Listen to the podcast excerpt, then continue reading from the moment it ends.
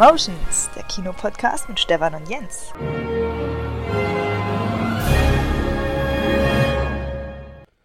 Jens. Stefan. Ist dir bewusst, dass das Jahr 1990 genauso weit weg ist wie 2050? Ja. Ja. ja jetzt wo du sagst. Es ist, es ist die traurige Wahrheit. Aber ich bin der Meinung, die 90er waren ein fantastisches Jahrzehnt für alle Filmfans, Kinofans, generell Kinobranche. Und ich glaube, und wir haben es ja lange angekündigt, wir widmen uns dem heute. Kino in den 90ern ist das Thema. Die besten Filme, die Erinnerungen an Kinobesuche und Kinoentwicklung. Das wird heute so von uns mal ganz nostalgisch aufgearbeitet, inklusive persönlicher Anekdoten. Ähm, man kann ja hier auch so ein ab 18 oder explicit Content markieren, also wenn du auch ein paar frivole Geschichten hast, gerne raus damit, ist immer gern gehört. Und ich bin ja generell der Meinung, Jens, äh, dass wir hier jetzt ein Trendsetter sind. Weißt du warum? Weil wir haben im letzten Jahrzehnt, erinnere dich mal, was da so rauskam an Remakes, an, an, an Serien, die erfolgreich waren und die alle so ein bisschen die 80er so als wieder aufgelebt haben lassen. Ne? Mal mhm. Stranger Things und sowas oder S. Ähm, ich glaube, die 90er, es macht nur Sinn, dass die jetzt dran sind. Das heißt, äh, jetzt, in dem kommenden Jahrzehnt, werden die 90er extremes Revival haben. Und viele Filme werden wir als Neuauflage sehen. Da können wir auch mal mit dann heute besprechen, wo du sagst, der würde sich dafür eignen oder nicht. Auf jeden Fall ein super, super krass prägendes ähm, Kinojahrzehnt, wo auch wirklich nur sehr wenige Fortsetzungen immer die Charts dominiert haben, was ja heute auch schon gar nicht mehr so der Fall ist. Aber bevor wir zu weit weggreifen, Jens, herzlich willkommen, liebe Hörer, zur Nostalgiefolge. Ähm, Jens, die 90er von 1990 bis 99, wo standst du denn da im Leben? Was, was war denn da so äh, dein beruflicher, professioneller und privater Stand, wo, damit wir dich einordnen können? Hattest du gerade Höhenflüge oder Krisen, die das vielleicht auch den Filmgenuss beeinflusst haben oder generell? Erzähl den Hörern doch mal, was die 90er für dich heute im Rückblick bedeuten. Also 90er war meine Sturm- und Drangzeit, kann man sagen. Okay, du, ja. worauf beziehst du das jetzt? Äh, warst du der, der, der Abschlepper, was Frauen angeht? Warst du der. Was, was hat nee, dich ich beziehe das, ich beziehe das jetzt wirklich ausschließlich auf Filme und Kino. Und es war so ein, so ein kompletter Umbruch. Also, ich war da 18, 19, als das anfing.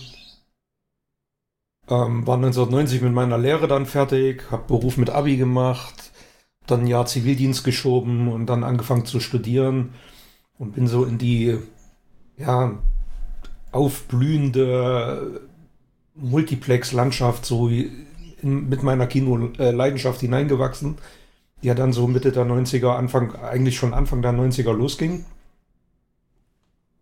Und das war ein sehr, sehr spannendes Jahrzehnt und ähm, also ich erinnere mich sehr, sehr gerne an viele Dinge zurück darauf. Das ähm, Studium, kurz was zur zeitlichen Einordnung, war wann vorbei? Mhm. Also wann war dein Lotterleben Student? Wann war das vorbei?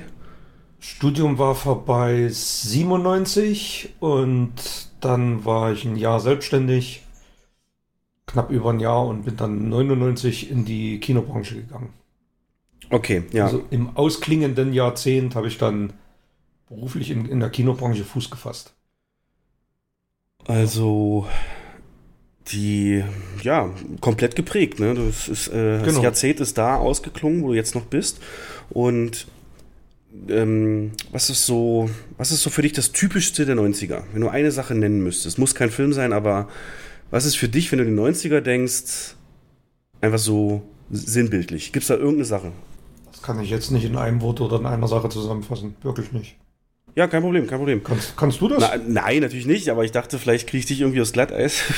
nein, die 90er, nee, also das waren so viele Sachen. Ne? Ja, also das ja, geht genau. ja ne, los bei, bei dem Schlaghosen, also diese, diese Technohosen, generell so dieses Love Parade-Thema, dann Spielzeug, was es damals gab. Und äh, natürlich auch ganz wichtig, es gab noch nicht so weiter mit Internet und so eine Kommunikation, wie es heute ist, war natürlich nicht der Fall.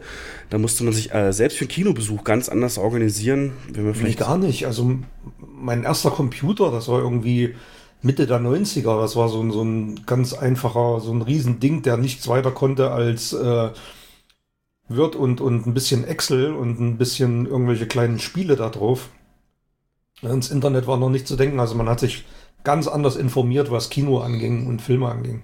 Oh doch, also rechnertechnisch, äh, da war ich stark, stark dabei. Ähm, äh, das ist vom Jugendweihegeld, habe ich mir damals meinen ersten geholt, den mhm. Windows 95 drauf. Äh, Jugendweihe, so ich glaube 97, 98 bei mir. Und dann hat das äh, ja seitdem hat alle paar Jahre zu einer Aufrüstung auch geführt. Da war ich von Anfang an mit drin und auch die Spiele konnte der bei mir schon mehr. Das hat mir auch natürlich sehr geprägt. Und da gibt es ja dann auch Filme, die speziell auch das Thema Computer und Hacken äh, im Rückblick ziemlich naiv angegangen sind, aber doch ähm, sehr sympathisch.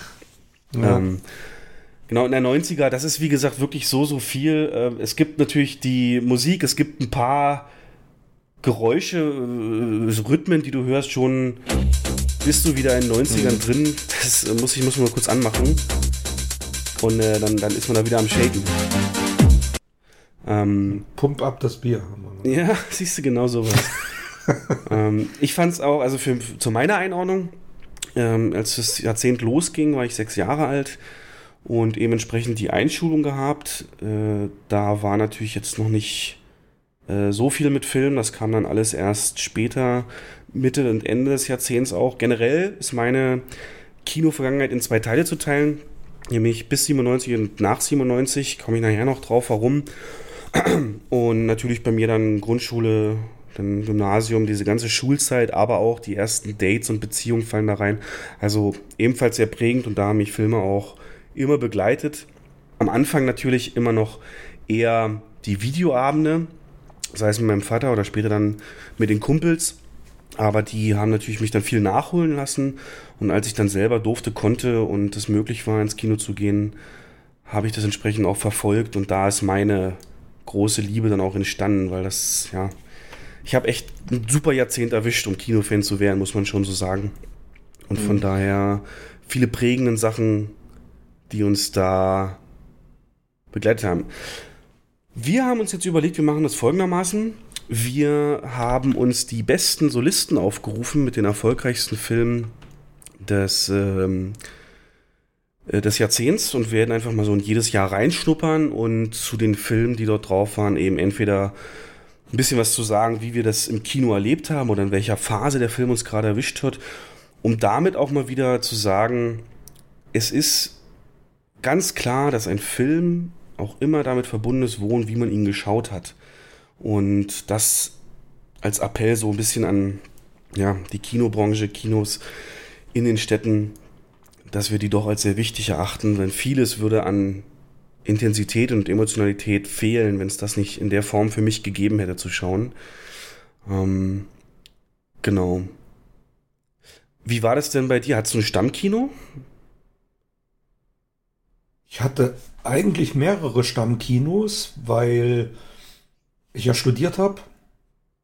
Also ich an meinem Studienort ein Stammkino, dann hatte ich an meinem Heimatort ein Stammkino, und dann hatte ich noch ein ja, in erreichbarer Nähe liegendes Multiplex, was dann 93 eröffnet hat. 93 schon?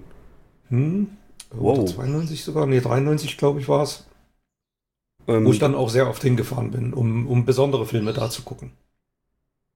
Das ist aber richtig. Da können wir später noch drauf eingehen. Ja, auf jeden mhm. Fall. Genau.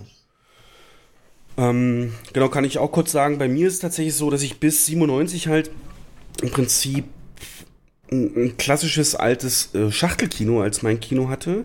Wenn ich noch andere, einfachere Sachen, komme ich noch drauf. Ähm, ich werde hier komplett Full Disclosure einfach auch die Orte nennen. Ich komme aus der Lausitz in Brandenburg und da ist der Ort Cottbus und dort gibt es ähm, den, das Kino Weltspiegel. Das Weltspiegel-Kino, das hat eigentlich bis äh, 96, 97 dann auch so, ja, war der Ort, in dem ich Filme gesehen habe. Natürlich damals in meinem Alter auch nur möglich, indem Eltern eben mitkommen speziell Vater mich dann immer mit hingefahren zu bestimmten Sachen. Aber das äh, ist ja genauso in Erinnerungen dann drin und sehr prägend. So Kinoabende, das war für mich also wirklich ein Highlight. Und das Weltspiegel ist eins der ältesten, eins von zwei ältesten Kinos, die es noch gibt, die als Zweckbaukino auch entstanden sind, 1911 gegründet. Ähm, betrifft mich natürlich alles nicht, diese, diese, diese Historie. Ähm, es waren auch wirklich so, ich glaube, ein oder zwei Seele mit, mit Rang und Parkett und Balkon oben und so weiter. Und äh, da habe ich aber noch nicht so viel auf die Technik gegeben, logischerweise. Es ging einfach nur um das große Bild. Die letzte, der letzte Betreiber nach der Wende, eben das, was mich betrifft, war die UFA AG, die sich ja sehr stark auch selbst im Kinobetrieb äh, engagiert hat damals. Und die hat aber dann im Mai 98 dort den Spielbetrieb eingestellt. Es hängt auch unmittelbar damit zusammen, warum ich sage, meine Kinogeschichte geht nur bis 97, denn dann hat im Nachbarort ein Multiplex eröffnet, aber auch da gehen wir später noch mal ein bisschen genauer auf die Multiplexe ein. Von daher mhm. Kann ich dir so was Technik, was Sortiment Gastro, was Service und so angeht, gar nicht viel sagen zu dem Kino, in dem ich es geschaut habe. Aber du dafür natürlich umso, umso mehr, ganz klar. So, also es ist 1990, ähm, du willst ins Kino. Wie hast du es denn damals gemacht? Hast du, hast du, hast du dich äh, an der Uni verabredet und gesagt, dann und dann treffen wir uns dort? Oder bist äh, mehr auch alleine gegangen? Oder wie, wie war das damals? Sowohl als auch. Also Filme, die ja, zu denen ich niemanden anders bewegen konnte, mitzugehen, da bin ich auch alleine reingegangen, zum Beispiel, wenn ein neuer Star Trek kam.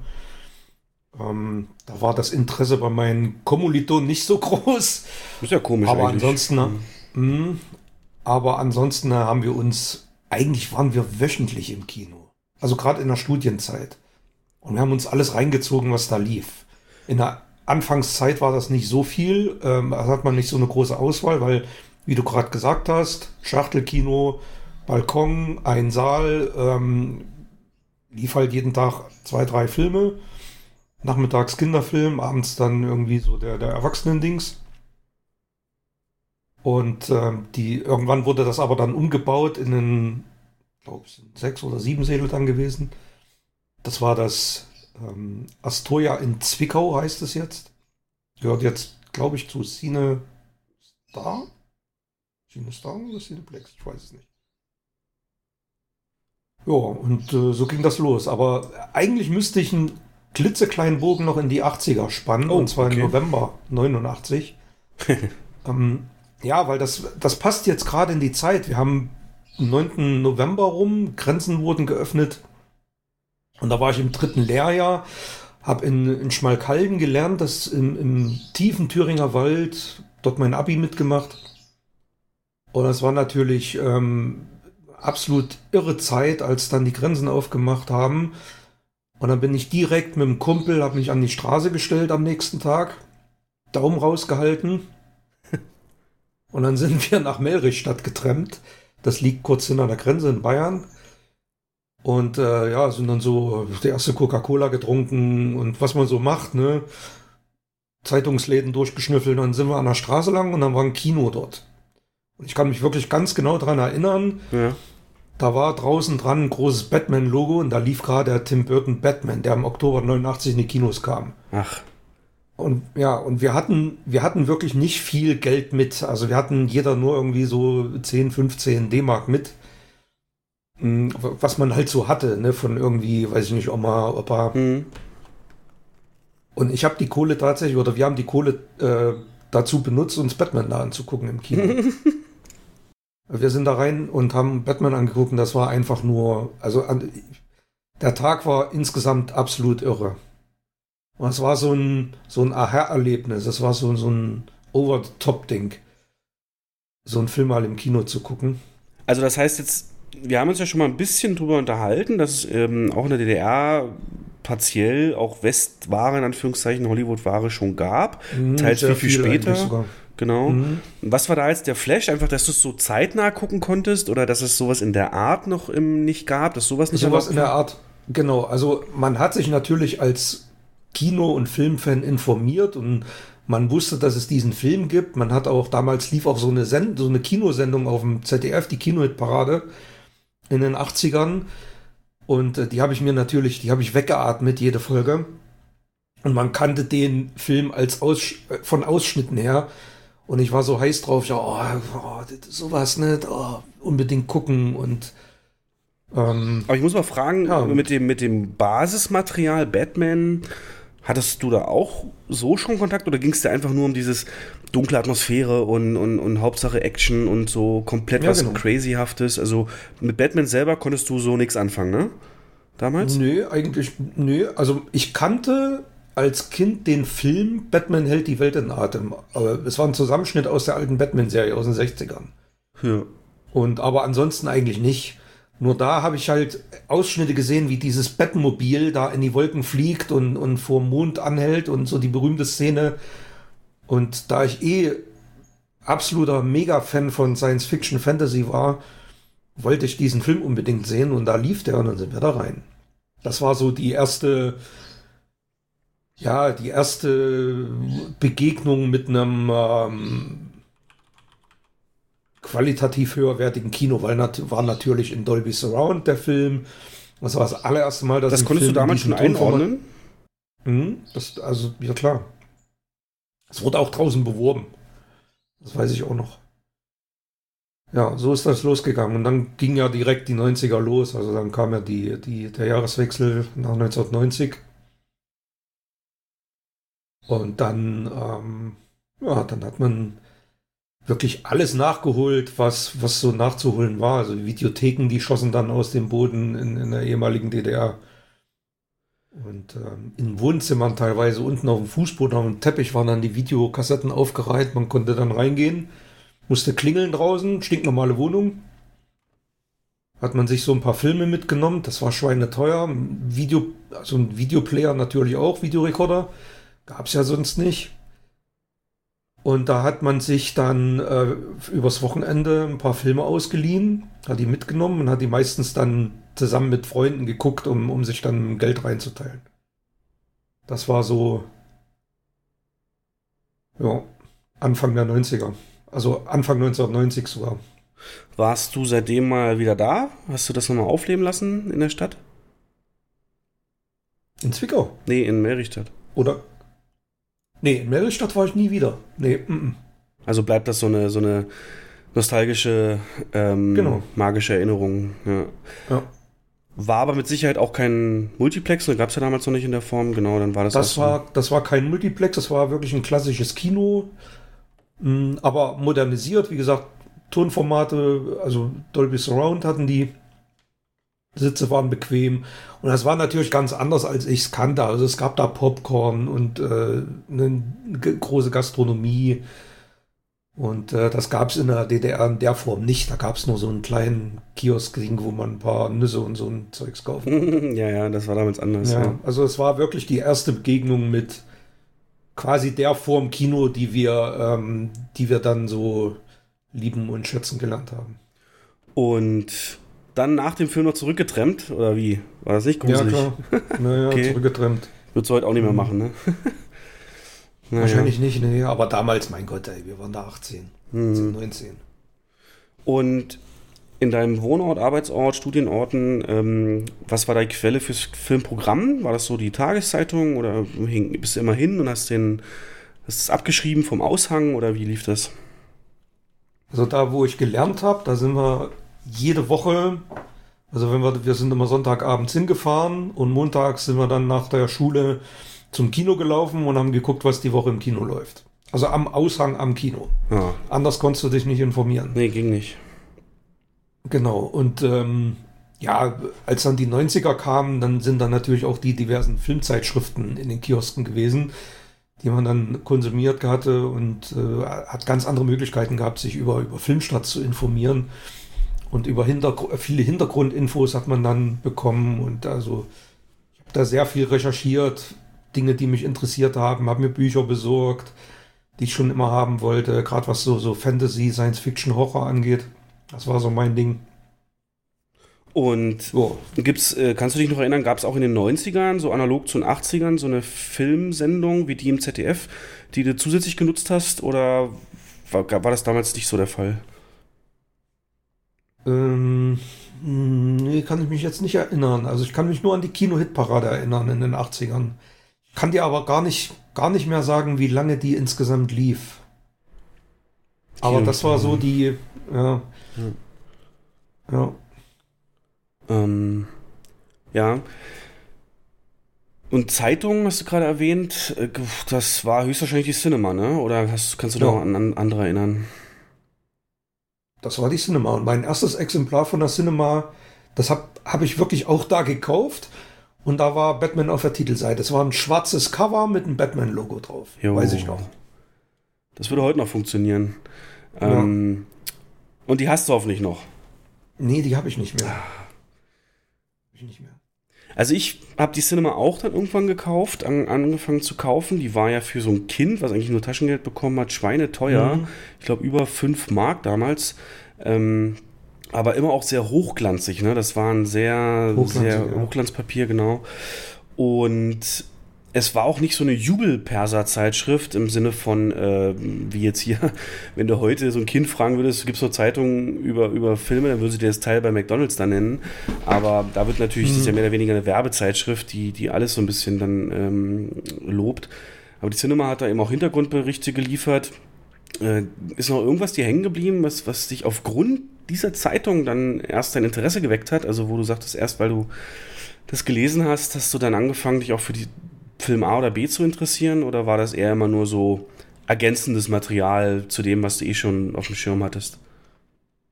Sowohl als auch, also auch ergänzendes Material, aber gerade zu also dem Genre, wo ich so zu Hause war, Science Fiction Fantasy, gab es da sehr viel Hintergrundinfos zu Regisseuren und äh, ich habe mir ja auch die die Sonderhefte habe ich mir auch gekauft, wo man so da habe ich glaube ich sogar noch einige ähm, so Filme der 70er, Filme der 80er oder, oder Special Effects in Filmen, sol solche Sachen habe ich mir dann auch gekauft und habe die durchgeackert.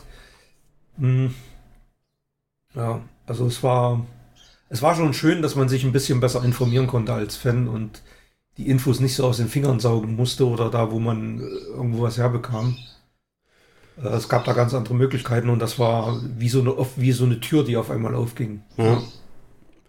Ja, und im Nachhinein muss man sagen, toi toi, dass du nicht dann den Wunsch gehabt hattest, ähm, so ein Redakteur für die zu werden.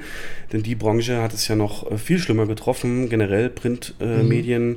mit der Digitalisierung dann. Ich glaube, die gibt es auch nicht mehr. Ne? Also ich habe die jetzt nicht bewusst gesucht, aber ich glaube, die ist durch. Ne? Also wenn, dann hat die noch... Cinema gibt es noch. Gibt's noch? Gibt's noch, ja. Okay. Ja, ja, gibt's noch. Boah, da müsste man sich aus Nostalgiegründen eine holen, ja. Nicht schlecht. Cinema gibt's noch. Ja. Und mein, also ich bin dann eigentlich weg von Cinema und irgendwann kam dann die Movie Star raus. Das war eine Goldgrube für mich. Das war so eine Zeitschrift von Fan, von Fans für Fans. Gerade was äh, fantastische Filme angeht. Science Fiction Fantasy war da sehr stark vertreten. Mit vielen Bildern, Hintergrundinfos, Filmberichten und ähm, Filmvorschau, was alles so kommt, was gerade gedreht wird. Das war so ein Informations- Pool, kann man sagen, wo ich meine, ja, auch ein bisschen Wissen rausgezogen habe. Movistar. Die gibt es heute auch noch. Echt? Okay. Nee. Und da, und da gab es da, da gab's so eine, da gab es Doppel-, Dreifach-Seite mit Anzeigen drin. Also da konnte man selber Anzeigen schalten und auch äh, natürlich lesen. Und da habe ich sehr viel über diese Anzeigen, sehr viel mir Filme auf Video besorgt, an die man so schwer rankam. Das war auch so ein 90er-Ding. Mhm. Filme, die in, auf dem Index waren oder verboten waren. Also man hat ja Nachholbedarf gehabt und hat dann sich alles besorgt, was es irgendwo zu besorgen gab. Teilweise waren es Zweit-, Dritt-, Viertkopien. Also man könnte es nicht als ganz legal bezeichnen, was man da so äh, sich angeschaut hat. Aber ja, das war halt dieser, dieser Drang, Sachen nachzuholen oder die, die äh, Lust auf Verbotenes. So, ne? Gerade so diese wirklich harten Horrorfilme und ja.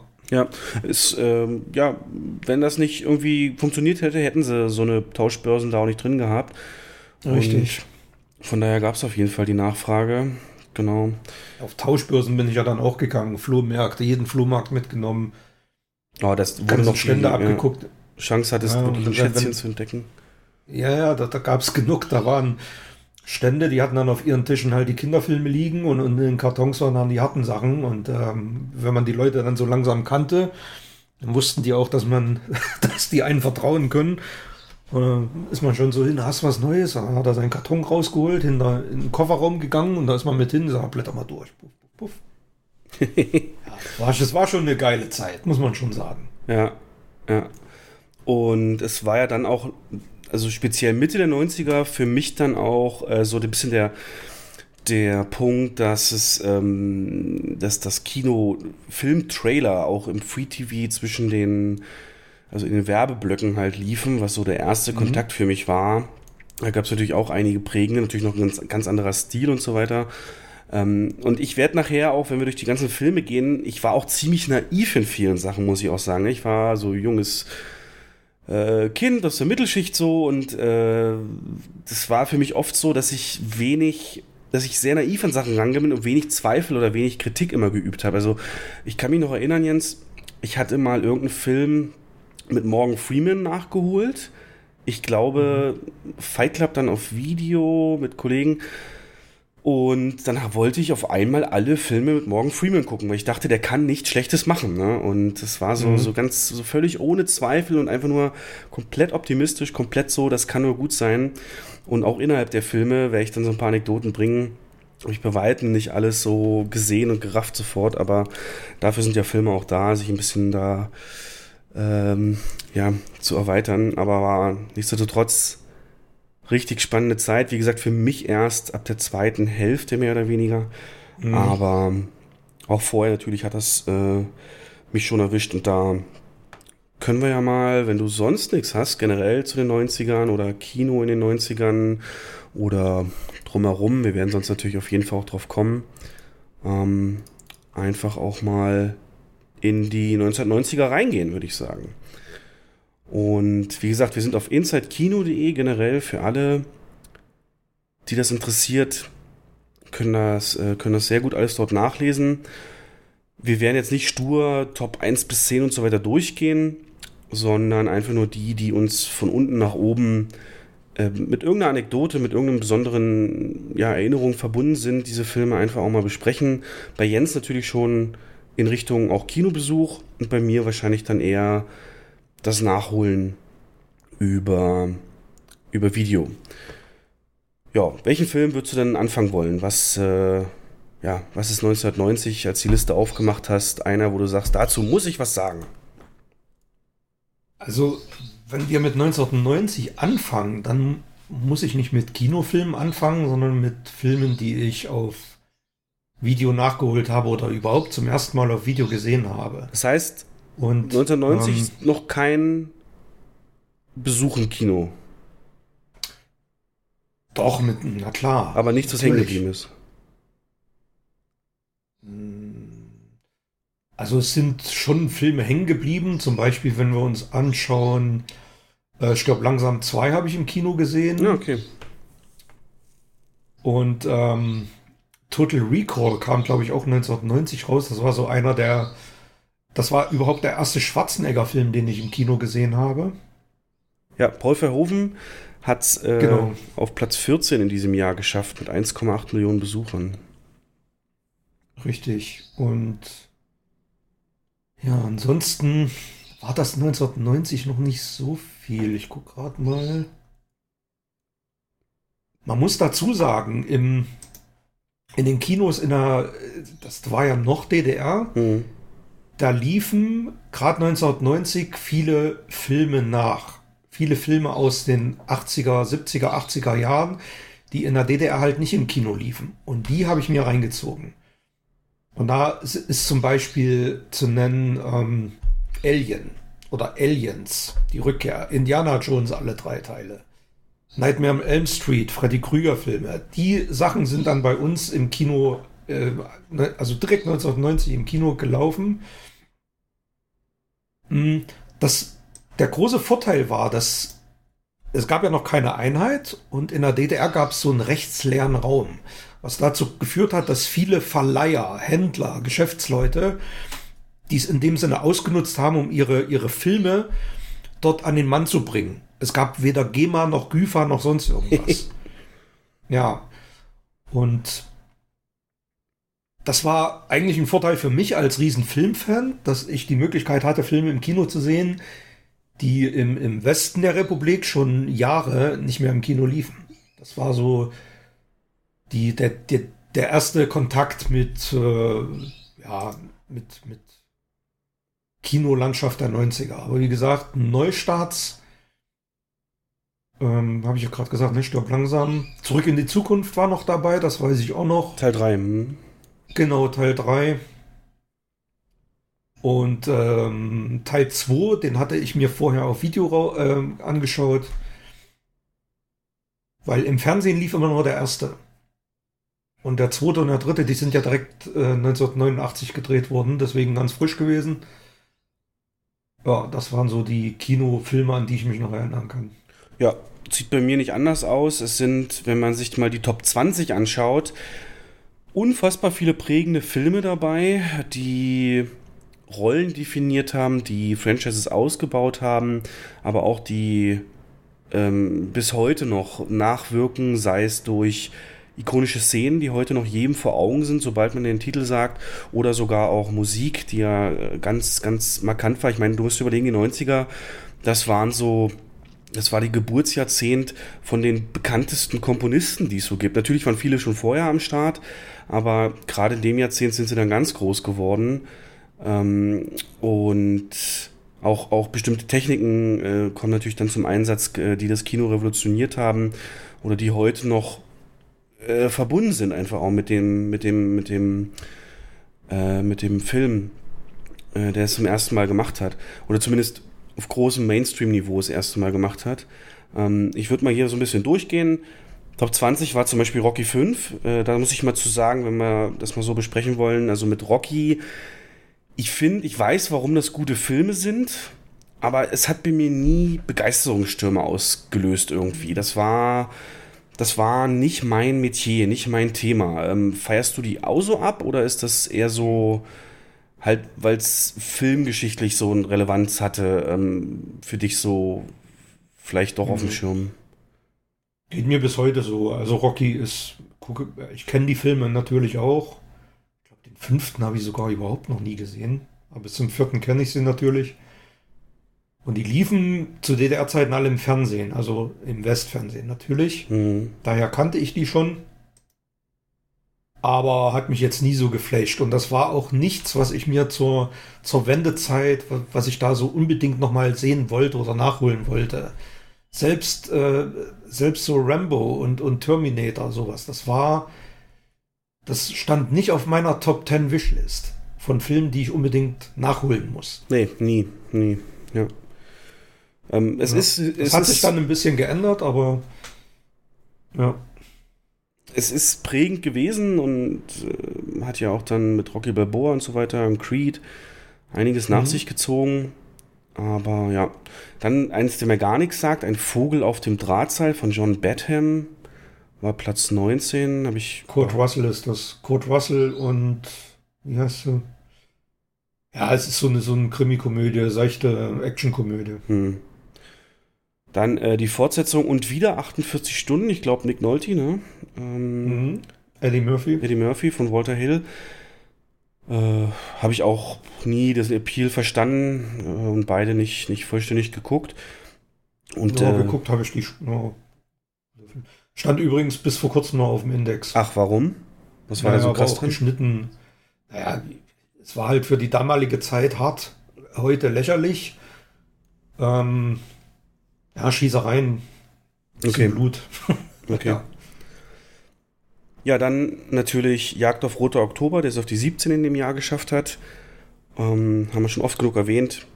Mhm. Für mich kein kinoprägender Film, natürlich nicht, aber dann äh, von der Stimmung her und Atmosphäre, die da aufbaut, ein un fassbares Gefühl. Jedes Mal, wenn ich den gucke, Eskapismus pur. Übrigens auch wegen nicht zu beachteten Szenen. Zum Beispiel die komplette Anfangssequenz, in dem Basil Polidoris ähm, Thema dann läuft, das so ein bisschen an russische Hymnen angelehnt ist, mit äh, Männerchorgesang im Hintergrund ein bisschen, aber trotzdem dem unverkennbaren Melodien von ihm.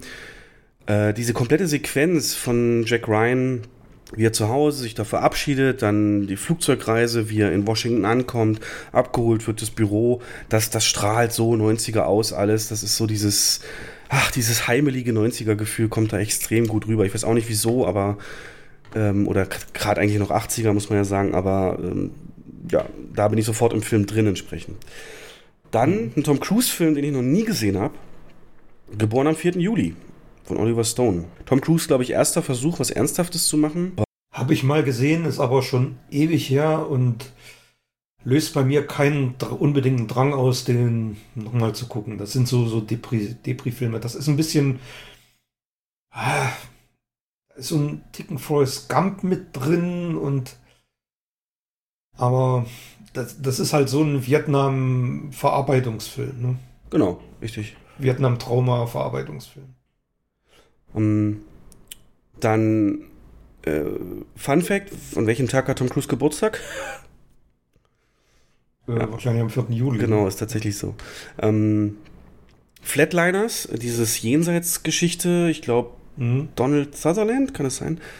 Ähm, äh, glaub, äh, Flatliners müsste mit Julia Roberts gewesen sein, ja. Aber auch für mich komplett Korrigier mich, wenn ich falsch am Thema vorbei. Wir können das gerne, gerne äh, recherchieren. Ich habe den, hab den mal gesehen. Äh, es gibt ja auch ein Remake dazu. Ja, aber ist jetzt gefloppt. Ja, ja, ist jetzt kein, äh, also, kein Film, der bei mir im Regal steht. Oh, ich sehe gerade, der Zum hat ja auch so einen richtig krassen schlechten deutschen Untertitel. Kennst du den? Sehe ich gerade auf IMDb. Flatliners. Heute ist ein schöner Tag zum Sterben. Ja, genau. Ja, das hat, also es gab's ja, in den 90ern haben sie ja jeden Film nochmal so, so ein, äh, für ja, die ganz dummen nochmal Erklärung dann daher geschoben, ja. Ja, Kiefer Sutherland, Julia Roberts, Kevin Bacon, William Baldwin. Das ja. sind so die, die da mitspielen. Weil ich Julia Roberts sowieso nicht mag, von daher. Dann haben wir es, die totale Erinnerung, Total Recall. Für mich ultra verstörend. Also mein Vater hat den auch gemocht, sehr, und mich auch relativ ähm, früh mir den mal gezeigt, aber ich fand ihn sehr verstörend als Kind und äh, gerade so diese ähm, Alien und, und Gesichter, die da aus dem Körper rauskommen und, und auch damals fand ich die, wie viele Brüste hat sie? die vier drei. Brüste, drei. Das fand ich damals äh, irgendwie nur weird so und ähm, kann ich nichts dran finden. Von daher, ähm, das Einzige, was mit dem Film so ein bisschen in Erinnerung ist, auch ein schlechtes Remake ähm, mit Colin Farrell. Mhm. Und, und natürlich Schwarzenegger. zahmerer Film. Ja, deutlich zahmer. Und äh, also Total Recall war, was Ge Gewalt im Film anging, schon eine neue Hausnummer. Wenn man Robocop mal außen vor lässt, aber Robocop war 80er, das ist selber Regisseur. Ja. Ne, und war in Deutschland auch auf dem Index und lief im Fernsehen nur stark geschnitten und heute, heute ist er ungekürzt ab 16. Die Sehgewohnheiten ändern sich halt, aber war schon. War heftig, ne? Gerade am Ende dann. Ja wenn das Vakuum entsteht und alles, glaube ich. Dabei. Ja, ja. Und hat auch den Titel gespawnt dann für eine der Autobiografien von Schwarzenegger, die er auch Total Recall genannt hat, was ja dann auch passt. Mhm. Dann haben wir von Platz 11 bis 13 Ghostbusters 2, Stirb langsam 2 und Zurück in die Zukunft 3. Das ist schon heftig so. Drei wirklich der ikonischsten 80er-Franchises halten hier ihre Fortsetzung. Und jetzt kommen wir in die Top 10. Da ist auf Platz 10 einer, den ich sagt mir gar nichts. Aber zu Ghostbusters muss ich ein bisschen was erzählen. Ja, gerne. Gerade 90er, das war Februar 1990, war Ghostbusters Teil 1 übrigens mein allererster, oder Januar, Januar 1990, mein allererster Videofilm, den ich je gesehen habe. VHS meinst du? Weiß ich noch. Ja. Wie kam es? Also ist das einfach zufällig dir als erstes in die Hände gefallen oder hast du gezielt gesucht? Na, muss ich ein bisschen ausholen. Das war, ähm, ich weiß gar nicht, ob ich das schon mal erzählt habe. Mein Vater ähm, hat, also mein Vater, sein Vater, also mein Opa mütterlicherseits ist ja. Österreicher. Ja. Und ähm, die haben sich, also meine Oma und er haben sich nach dem Krieg verloren, also während des Kriegs, die, durch, durch Armeetätigkeit sind die Wege halt, haben die sich verloren.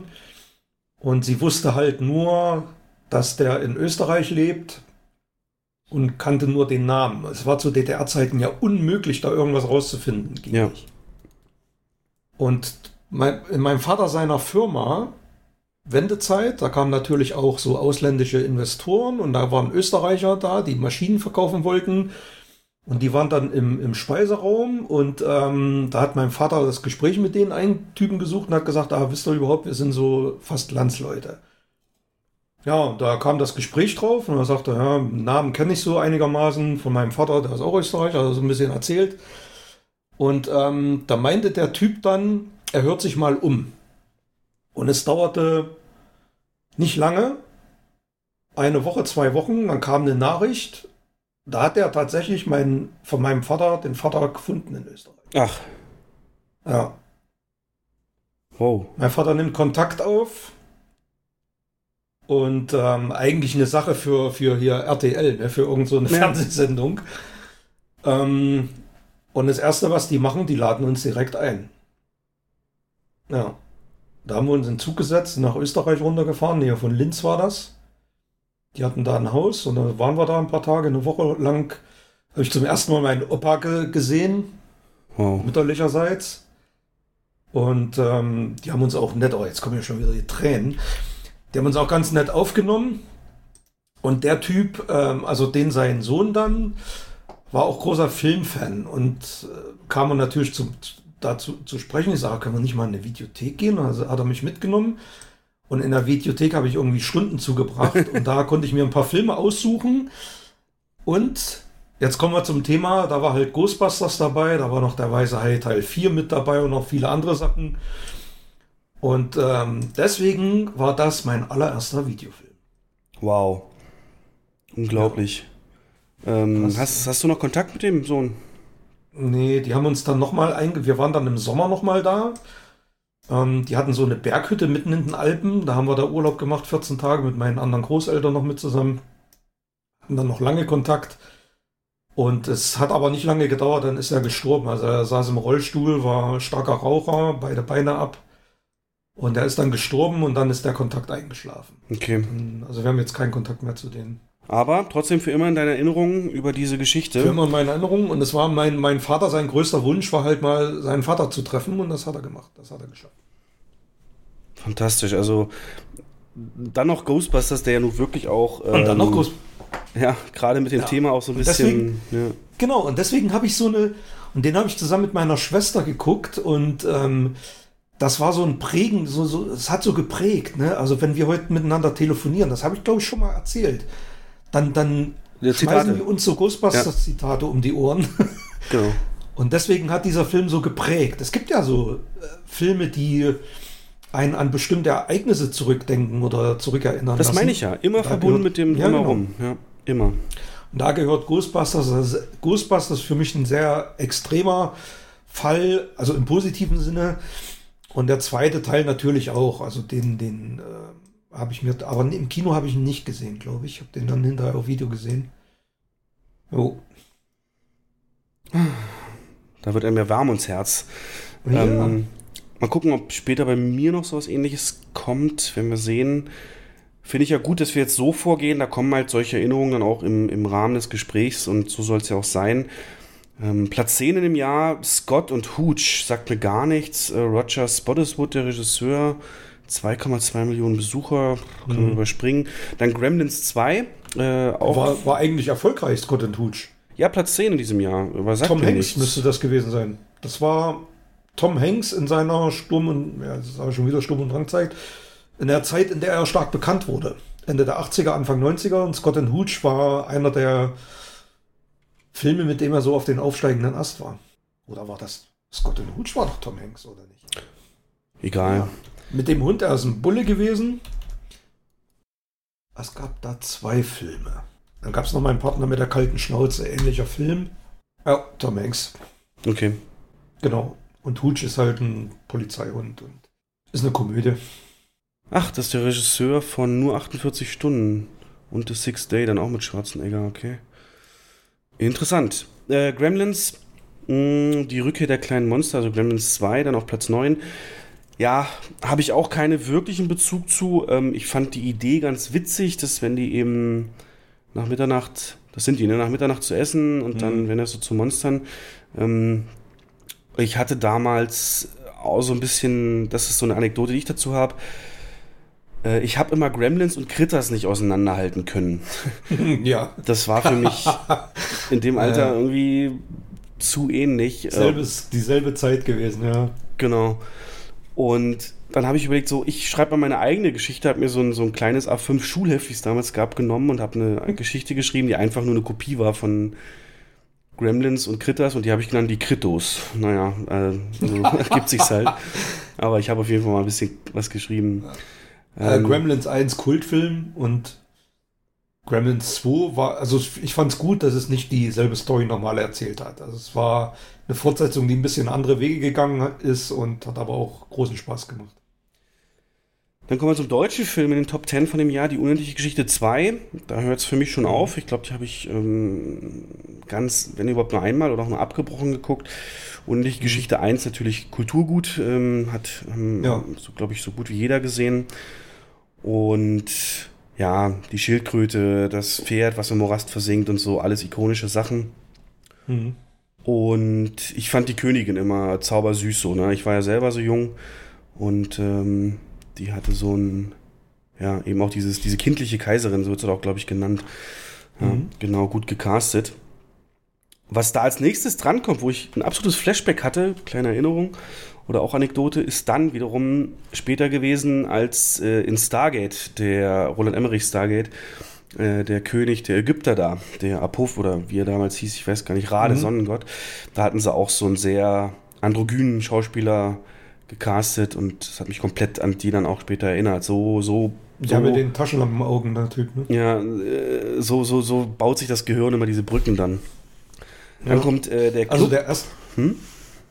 Also Unendliche Geschichte 2 auch okay noch gewesen, aber kommt bei weitem nicht an den ersten ran. Aber man muss dazu sagen, ich meine, dass der Schriftsteller, also Michael Ende, der den Film geschrieben hat, oder die, das Buch besser geschrieben hat, den Film ja nicht, hat die, den zweiten Teil besser gefunden als den ersten. Oh. Ja. Aber es basiert auch auf seinen Büchern, ne? Ja, genau. Ja. Ähm, dann der Club der Toten Dichter. Auch bis heute ikonisch, äh, wegen der einen Szene, in der Robin Williams als Lehrer entsprechend auf die Tische steigt und rezitiert und Rede hält. Habe ich auch nie komplett gesehen. Oder ich habe, glaube ich, mal komplett gesehen, aber ist bei mir nicht so hängen geblieben. Auch nicht. Fand ich aber nicht die Szene, die ist. Und das, das macht ja so, so ein Film zum Kultfilm.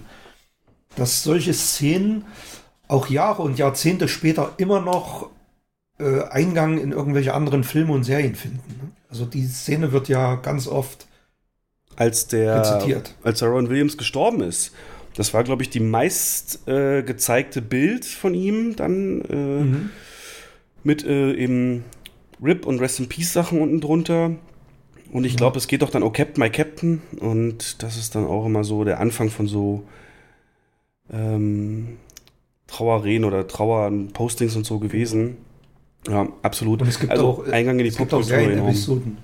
Ich glaube, How I Met Your Mother oder so habe ich mal eine Folge gesehen. Da steht Barney dann auch im, im, im Hörsaal und ähm, ruft, oh, Cap mein Captain. Und das sind, aber das macht so einen Film halt zum, zum Kultfilm. Genau wie die nächsten, wo die Hörer jetzt garantiert auch eine Szene im Kopf haben, wenn die jetzt kommt. Äh, das ist Ghost, Nachricht von Sam. Und er hat es leider nicht geschafft, dass, äh, äh, wie nennt man das denn, Lehm, Lehm, die Kunst des äh, Lehmbauens oder was auch immer das dann ist, äh, in oder nee, was machen die genau? Die machen aus Ton oder was ist denn das? Ich, oh, ich habe es selber noch nie gemacht, aber ihr habt alle ja, Szenen die, die im Gesicht. Töpfern da, die Töpfern, Töpf, genau, Töpfern. Töpfern. Ja. Dass Töpfern Mainstream geworden ist, ist dann nicht passiert, aber es gab keine Szene, die öfter parodiert wurde, würde ich sogar sagen. Dahingehend ähm, auch sehr frivol teilweise, dass es dann eben ja, was anderes draus wird. Ich glaube also sogar. Finde ja, ja, ja ich, ich finde ja, Lieutenant Frank Drabin hat es besser gemacht, ne? genau, an die habe ich gedacht jetzt, ja. ähm, ja, und natürlich äh, Unchained Melody, äh, der, der Song praktisch, der das begleitet hat, auch bis heute so in einer Liebesmontage oder, oder so nostalgischen Momenten äh, wird er gerne genommen weiterhin. Ja, das ist auch entsprechend Popkultur komplett eingegangen. junge Demi Moore und Patrick Swayze sich da unsterblich gemacht und auch hier genau der Film natürlich, als Patrick Swayze gestorben ist, einer eben der meist referenzierten dann, als das passiert ist. Genau. Ja. Dann Top 5, der Rosenkrieg, Regie Denno De Vito, sagt mir gar nichts. Hast du da? Michael Douglas, Kathleen Turner. Ach, das ist das. Ja, okay. Hm, nee. Habe ich nie gereizt. Äh, auf Platz 4, Ariel, die Meerjungfrau, hat es in diesem Jahr äh, zum Kultstatus geschafft.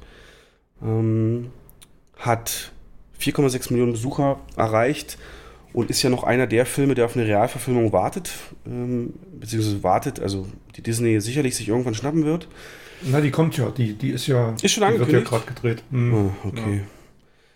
Finde ich sehr kritisch und ja, ich kann nur sagen, ich habe den eben auch dann mal, glaube ich, mit den Eltern auf Video irgendwann später geguckt. Und ich fand die Ursula, die Bösewichtin, sehr, sehr ähm, befremdlich und sehr angsteinflößend, wie man das als Kind eben auch alles so wahrnimmt. Und bis heute ist der Name Ursula bei mir auch verbunden mit einem bösen Menschen. Also wenn du Ursula heißt und lernst mich kennen, ich habe da Auto, ich meine klar, ist man heute erwachsen, aber ich habe dann automatisch so ein, so ein Bild, Du, du siehst dann so Kraken im Hintergrund. ja, das nicht, aber so intrigant So und fies und ja, so, da, da kann man nicht trauen und so weiter. Ähm, das hat sich erst gelegt, als jetzt die Hauptdarstellerin bei Haus des Geldes, äh, Ursula Corberó, äh, die die Tokio spielt, äh, so bekannt wurde. Da hat sich das jetzt ein bisschen gelegt. Wollte ich dir übrigens noch erzählen, für einen Lockdown jetzt, Breaking Bad und Haus des Geldes sind einfach Pflichtübungen für dich. Ne? Also wenn Keller dreimal aufgeräumt wurde, Haus des Geldes und Ja, ich habe jetzt erstmal The Boys durchgeguckt. Aber Okay. das können wir das nächste Mal. Nächstes Mal. Aber Ariel, da, da gibt es so ein, also es gibt zwei Synchronfassungen, zwei deutsche Synchronfassungen, das ist vielleicht nochmal ganz wissenswert. Mhm. Es gibt die Kinofassung, die dann synchronisiert wurde, die bei Fans heutzutage als Kult gilt. Ähm, die Stimmenauswahl Ute Lemper hat da, glaube ich, die Ariel gesungen. Und dann gab es im Zuge der DVD-Veröffentlichung eine Neusynchronisation, weil man ja unbedingt den Film in Dolby Digital auf DVD bringen wollte, hat man den neu synchronisiert. Und ähm, das gab einen riesen Shitstorm und es gab jahrelang keine andere Möglichkeit, den Film ja, zu sehen als mit der Neusynchro. Und erst als er auf Blu-ray gekommen ist, hat man beide Synchronfassungen draufgepackt. Die Urfassung dann halt nur in Stereo.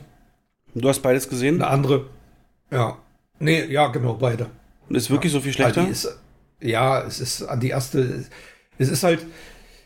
Mir, mir geht's da so wie, wie bei einer Neusynchro von, von Indiana Jones, dem ersten. Hat man auch gemacht. Kommt für mich nicht in Frage. Da gucke ich mir den lieber Mono an.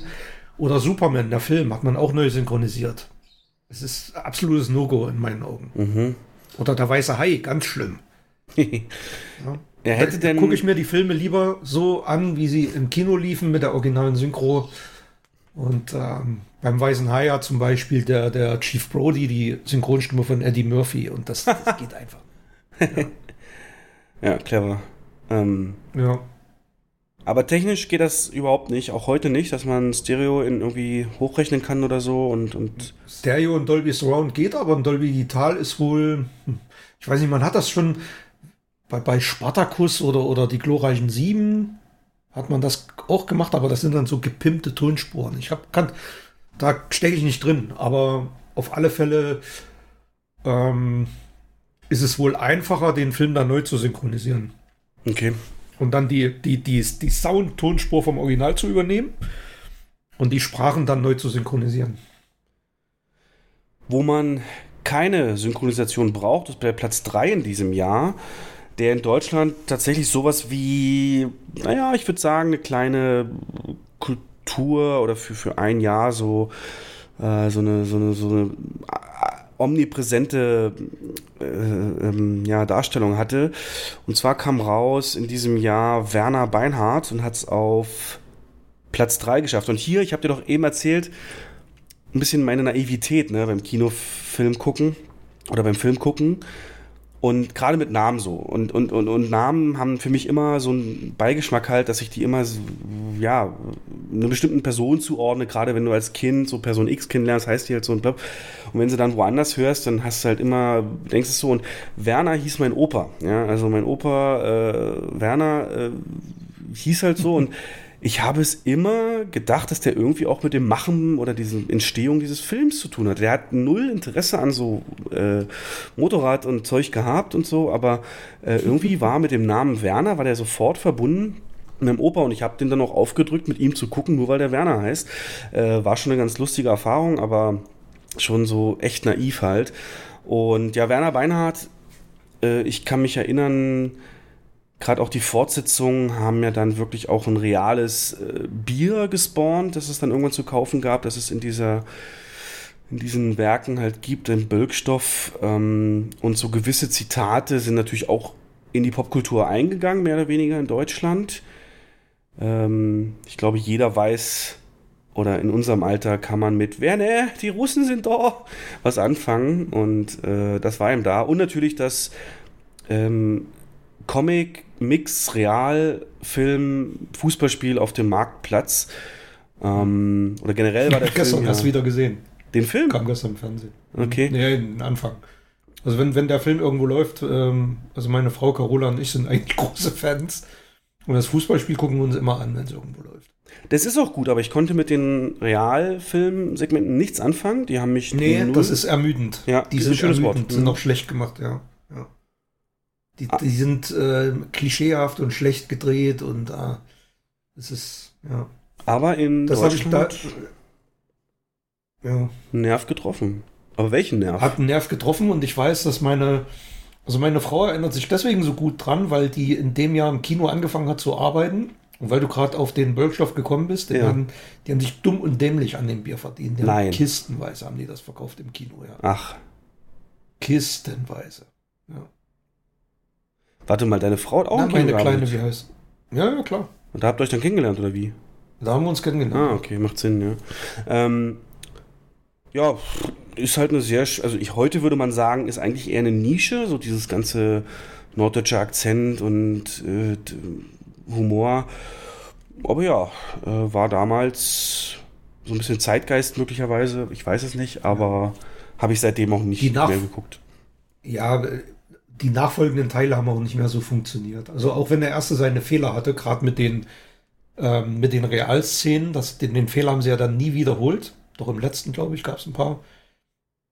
Aber das ist, du sagst immer so schön, das Mojo ist dann irgendwann weg. Hm. Ja. ja. Ähm, aber hat gereicht für 4,9 Millionen Besucher, was äh, Endgame-Niveau ist nahezu heutzutage. Mhm. Und übertroffen bloß noch von zwei Filmen, nämlich Platz 2 mit 5,2 Millionen. Guck mal, wer da spricht. Ganz ehrlich, Jens, habe ich auch null Bezug zu, einfach aus dem Grund, nee, dass es eine Fernsehserie gab, die Guck mal, wer der Hämmert heißt und die, ja, als ich so auch mein Filmwissen erweitert habe und so ein bisschen auch da auf dem Schirm gehabt habe, dann so andere Filme, das auch schwer unter, unter auseinanderhalten konnte. Es war mir nicht klar, worum es da ging, was da der, der Selling Point ist, der Hook, so, was, was, mhm. was ist da die Idee dahinter. Deswegen, ja, kein Punkt für mich, aber Platz 1 mit doppelt so viel Besuchern wie Platz 2, nämlich 10,6 Millionen in Deutschland war Pretty Woman. Ja, ein Film, der nicht funktioniert hätte, wenn er ein Obdachloser gewesen wäre. Aber gut. ja, ähm, das stimmt. Ja. Kultig. Ähm, ich kann, kann mit dem Film überhaupt gar nichts anfangen. Nee, aber Popkultur, äh, Pretty Woman, ja. der Song auch, definitiv Kultur und der Start für Julia Roberts Karriere. Richtig, gebe ich alles zu, stimmt, aber ist nicht meins. Also, Weil du sie nicht magst, ich ne? Julia Roberts auch nicht. Ja, genau. Was habt ihr denn nicht für ein Problem? Ich weiß, ich mag die wirklich, ich mag die nicht. Die ist keine Ahnung. Es gibt nur ein, zwei Filme, die ich mit der äh, angucken kann. Das, aber es ist. Okay. Ich kann das nachvollziehen, dass Pretty Woman klingt jetzt klischeehaft, aber auch gerade bei, beim weiblichen Publikum ähm, wirklich hohen Kultcharakter hat und sehr gerne gesehen wird. Auch wenn er jetzt im Fernsehen läuft, immer gute Quoten macht, verstehe ich alles, aber es ist halt nicht meins. Okay. Ja.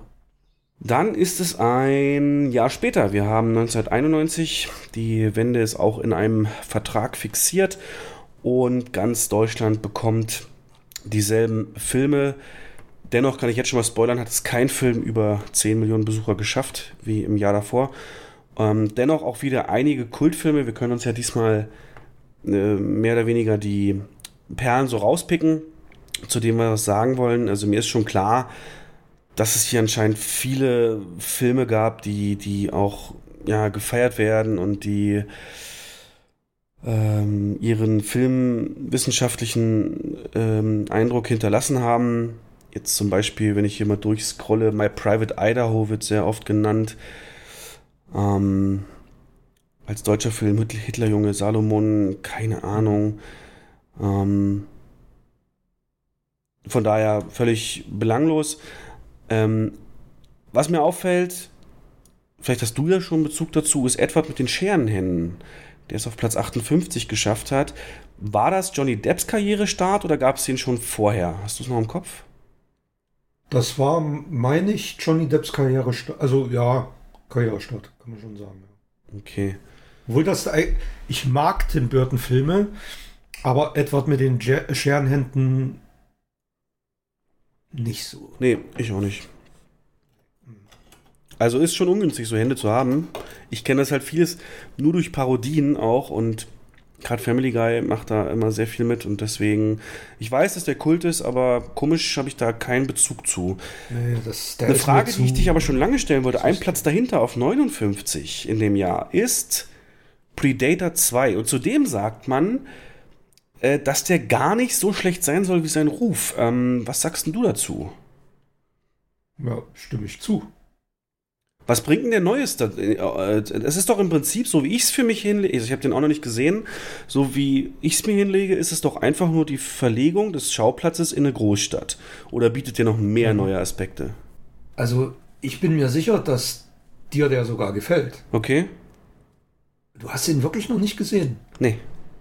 Weil ich dachte halt, das ist so ein Billo-Abklatsch und ohne Schwarzenegger kann es nicht Überhaupt funktionieren. gar nicht. Und das ist genau, das ist das, was viele, viele sagen, warum sie den Film nicht mögen. Das äh, fehlt Schwarzenegger, es fehlt der Dschungel.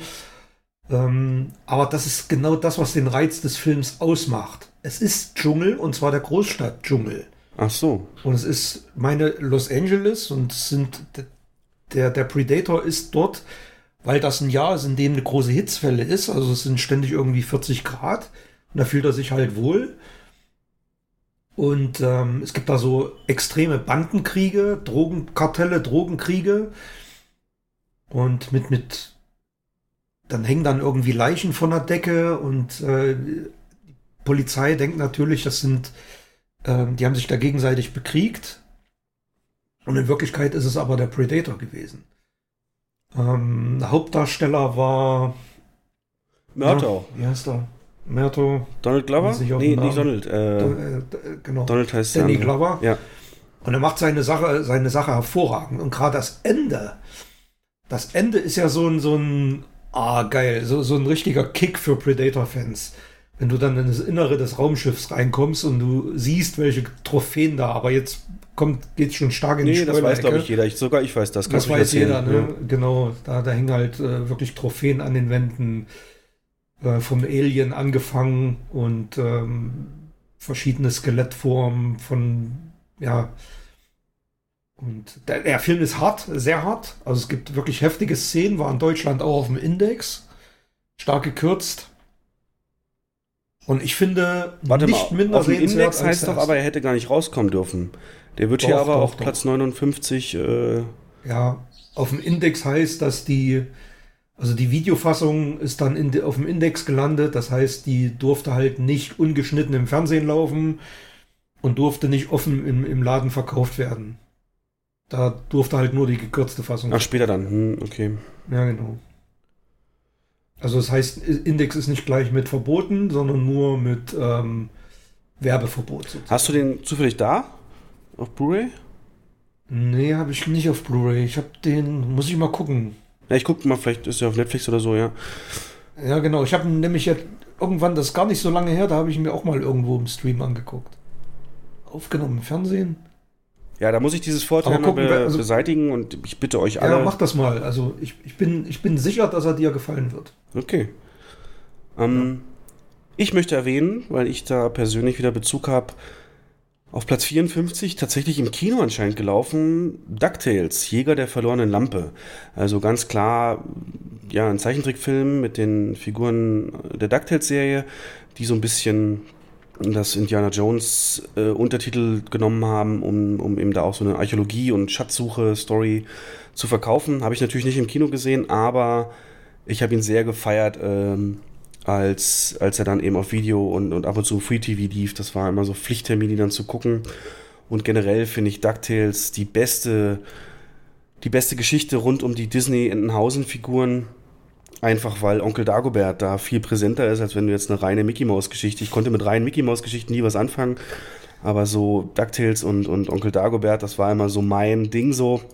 Und habt ihr es schon ein paar Mal erzählt, ne? immer wenn es zu Weihnachten diese Gold-Schokoladentalerchen äh, gab, habe ich mir dann so ein paar Packungen gewünscht und mir so eine kleine Ecke gebaut, wo ich die dann auf den Boden gelegt habe und so getan habe, als würde ich da drin schwimmen.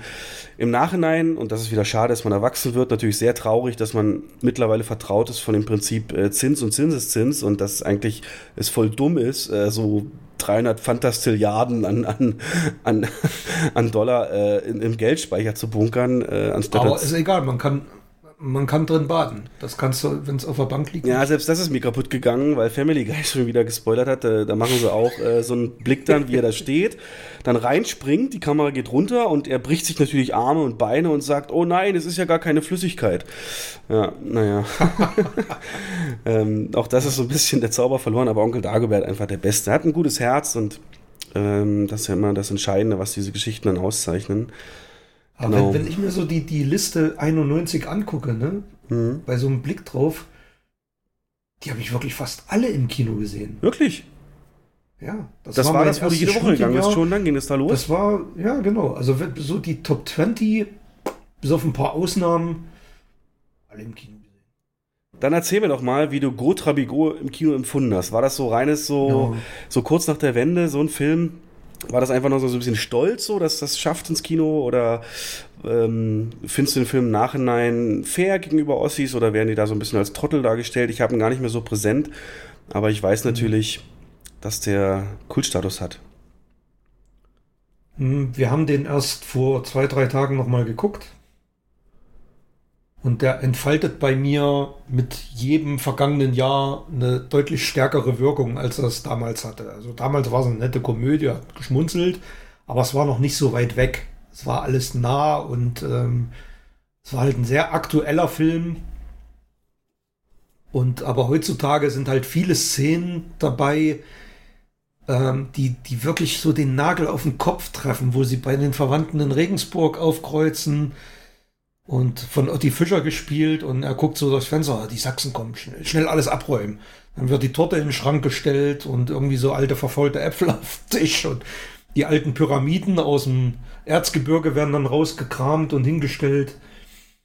Und es ist also ein Film, der für mich heute viel, noch viel besser funktioniert als vor, vor 30 Jahren. Na, es ist wie eine Zeitkapsel, ne? Das, ähm ja, es ist genau, das ist wirklich, es ist wirklich eine, ein Trip zurück. Also es ist wie, ähm, ja, wie wenn man sich ein altes Fotoalbum anguckt oder ja. Nur wenn man weiß, wie, wie Filmproduktionen ablaufen, dass die ja eben schon Jahre eher in Vorproduktion gehen und wir sind jetzt hier im Jahr 91, wo dieser Film mhm. äh, praktisch äh, ins Kino kam, dann weiß man genau, dass Punktwende angefangen wurde, da eben nach der Filmindustrie ja. zu gucken in, den, in der DDR. Also und, den hat man ja schnell aus dem Boden gestampft, ja. Und auch vom Titel her, ne? Zwei englische Worte, Go, hervor, Es ist ein hervorragender Film draus geworden. Ja. Und, auch absoluter Kultstatus. Auch der Schauspieler dadurch, der Hauptdarsteller, äh, auf ja. jeden Fall ja, ja. sich einen Namen gemacht, genau. Ähm, ja, wenn man jetzt hier nochmal drüber guckt über die Top 20, wenn wir jetzt nicht jeden Film durchgehen, ähm, sagt mir jetzt so, ist für mich jetzt keiner dabei, der mm, in irgendeiner Form mich geprägt hat oder mein Kino- oder Filmverständnis entwickelt hat. Doch. Viele sagen mir was. Welchen, welchen hast du jetzt? Also Terminator 2. Achso, ja gut, jetzt bin ich erstmal bei den Top, äh, also ab Platz 11. Die Top 10 können so. wir mal wieder komplett durchgehen. Also in den Top, äh, was noch vor den Top 10 kommt, ist dann sowas wie, guck mal, wer da spricht 2.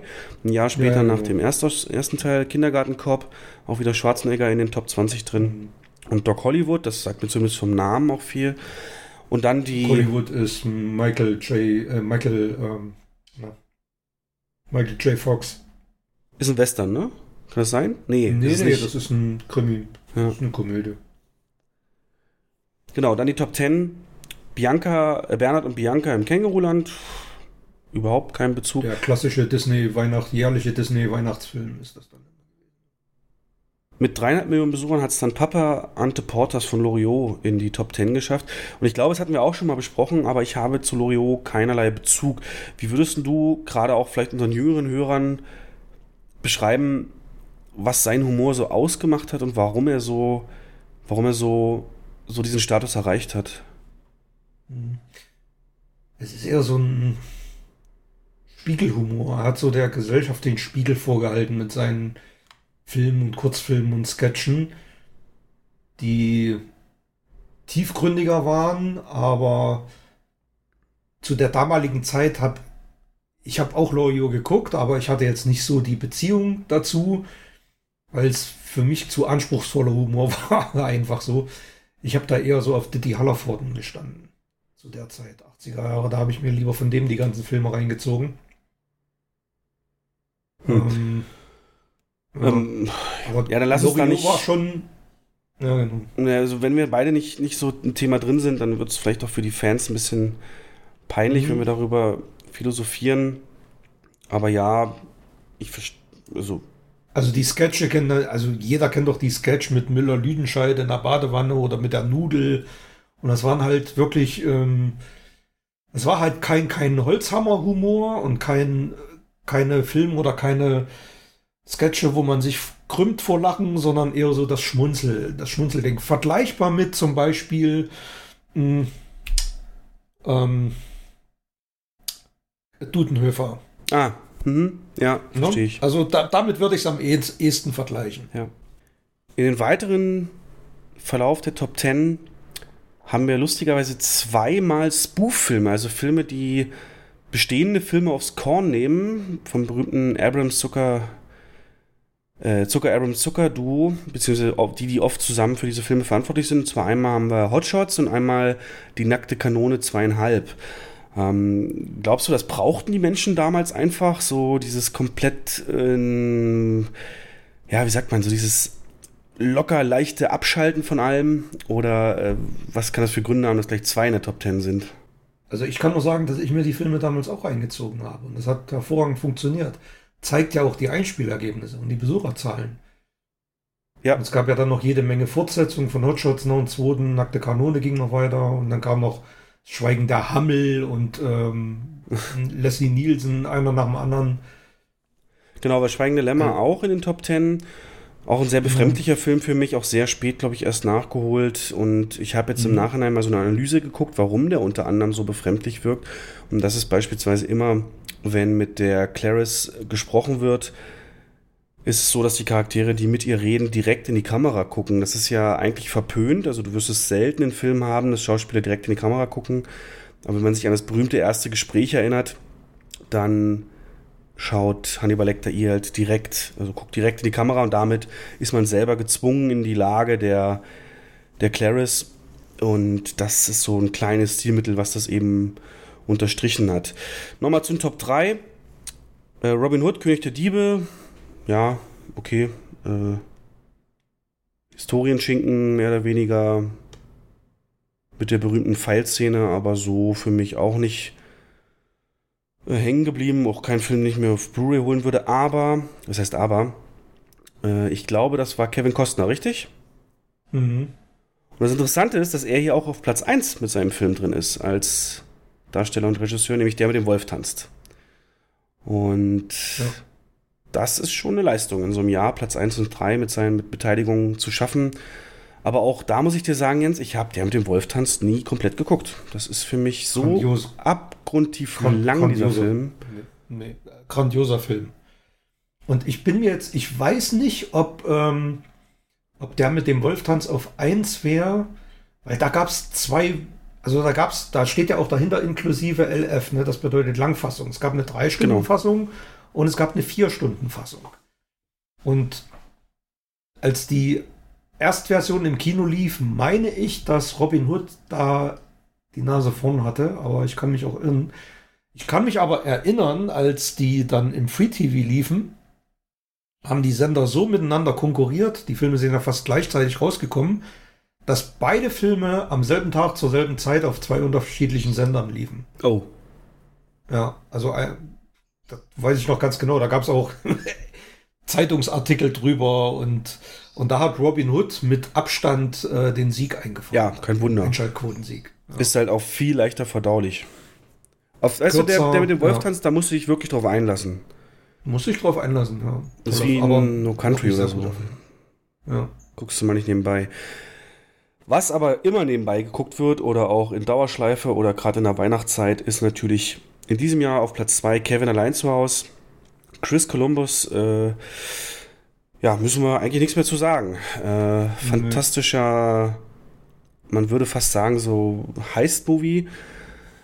Ähm, aus Sicht der, aus Sicht der, aus Sicht der äh, Banditen natürlich. Aber Ja. ich habe den gestern mal wieder äh, bei der Freundin lief der, als ich da zu Besuch kam. Und eigentlich ist der ultra hart, ne? Also eigentlich sind das lebensgefährliche Verletzungen, die er denn zufügt. Und es gibt dann so eine Szene, wo er einem so eine Spinne auf den Kopf setzt. Und der hat natürlich so schon mega Angst und sieht das, wie die auf sie zukommt und, und, und schmeißt die so von sich runter. Und dann liegt die beim Kollegen auf dem Bauch. Und dann schnappt er sich ein Brecheisen und hau, haut dem Kollegen fett im Bauch, so damit, damit, damit sie stirbt. Aber natürlich trifft er sie nicht. Oder das Bügeleisen und das Runterfallen, das ist eigentlich, äh, also da könntest du auch locker ab 18 draus machen. Und das hat ja dann auch später Sylvester Stallone draus gemacht in seinem letzten Rambo-Teil. Ja, also, Und du, aber jetzt gib doch mal zu, ne? Kevin allein zu Hause ist doch ein Film. Das ist wie Full Metal Jacket, wo du dir nur die erste Dreiviertelstunde anguckst. Bei Kevin allein zu Hause ist es umgekehrt, da guckst du dir nur die letzte halbe Stunde an. Also Da- geht mir jedenfalls so. Habe ich noch nie so gesehen. Äh, ist, äh, ich habe ihn auch zu lange halt nicht gesehen. Aber so eine Ausschnitte davon, die sind jetzt noch allgegenwärtig. Beispielsweise in unserer Foyer-Playlist für Weihnachten ist das äh, John Williams äh, hat einen wahnsinnigen Soundtrack zu geschrieben und gibt dem Film entsprechend viel Energie, das, das, das rüberzubringen. Ja. Hast du jemals einen dieser Teile gesehen, die dann nicht mehr mit, mit, mit Cody Culkin waren? Nein. Okay, ich auch nicht. Ja. Also, ich habe, es gab da so einen Ableger. Frage mich jetzt nicht, wie hieß der deutsche Titel? Der Originaltitel hieß Baby Hause. Stay Out. Ach so, nee. Nee, Baby Stay Out. Auch von Chris Columbus oder hat er ihn produziert, weiß ich jetzt nicht mehr. Ja. Ge geht in eine ähnliche Richtung. Es ist halt nur ein Baby, was dann ausbüchst und auf so einer Baustelle landet und dann für Chaos sorgt. Und äh, da gibt es halt auch zwei Bösewichte, die dann äh, jede Menge abbekommen. Gut.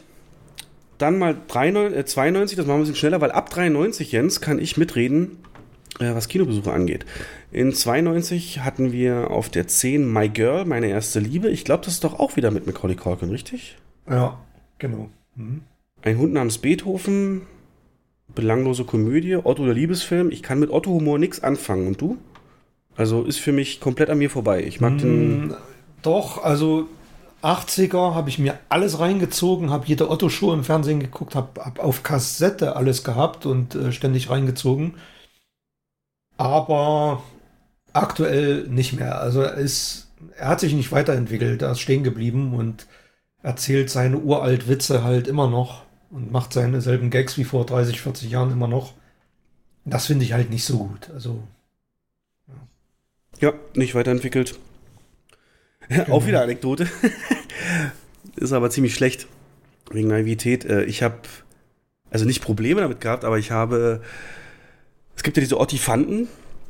Und ich war komplett perplex, als zum ersten Mal in Herr der Ringe die Olifanten vorkamen.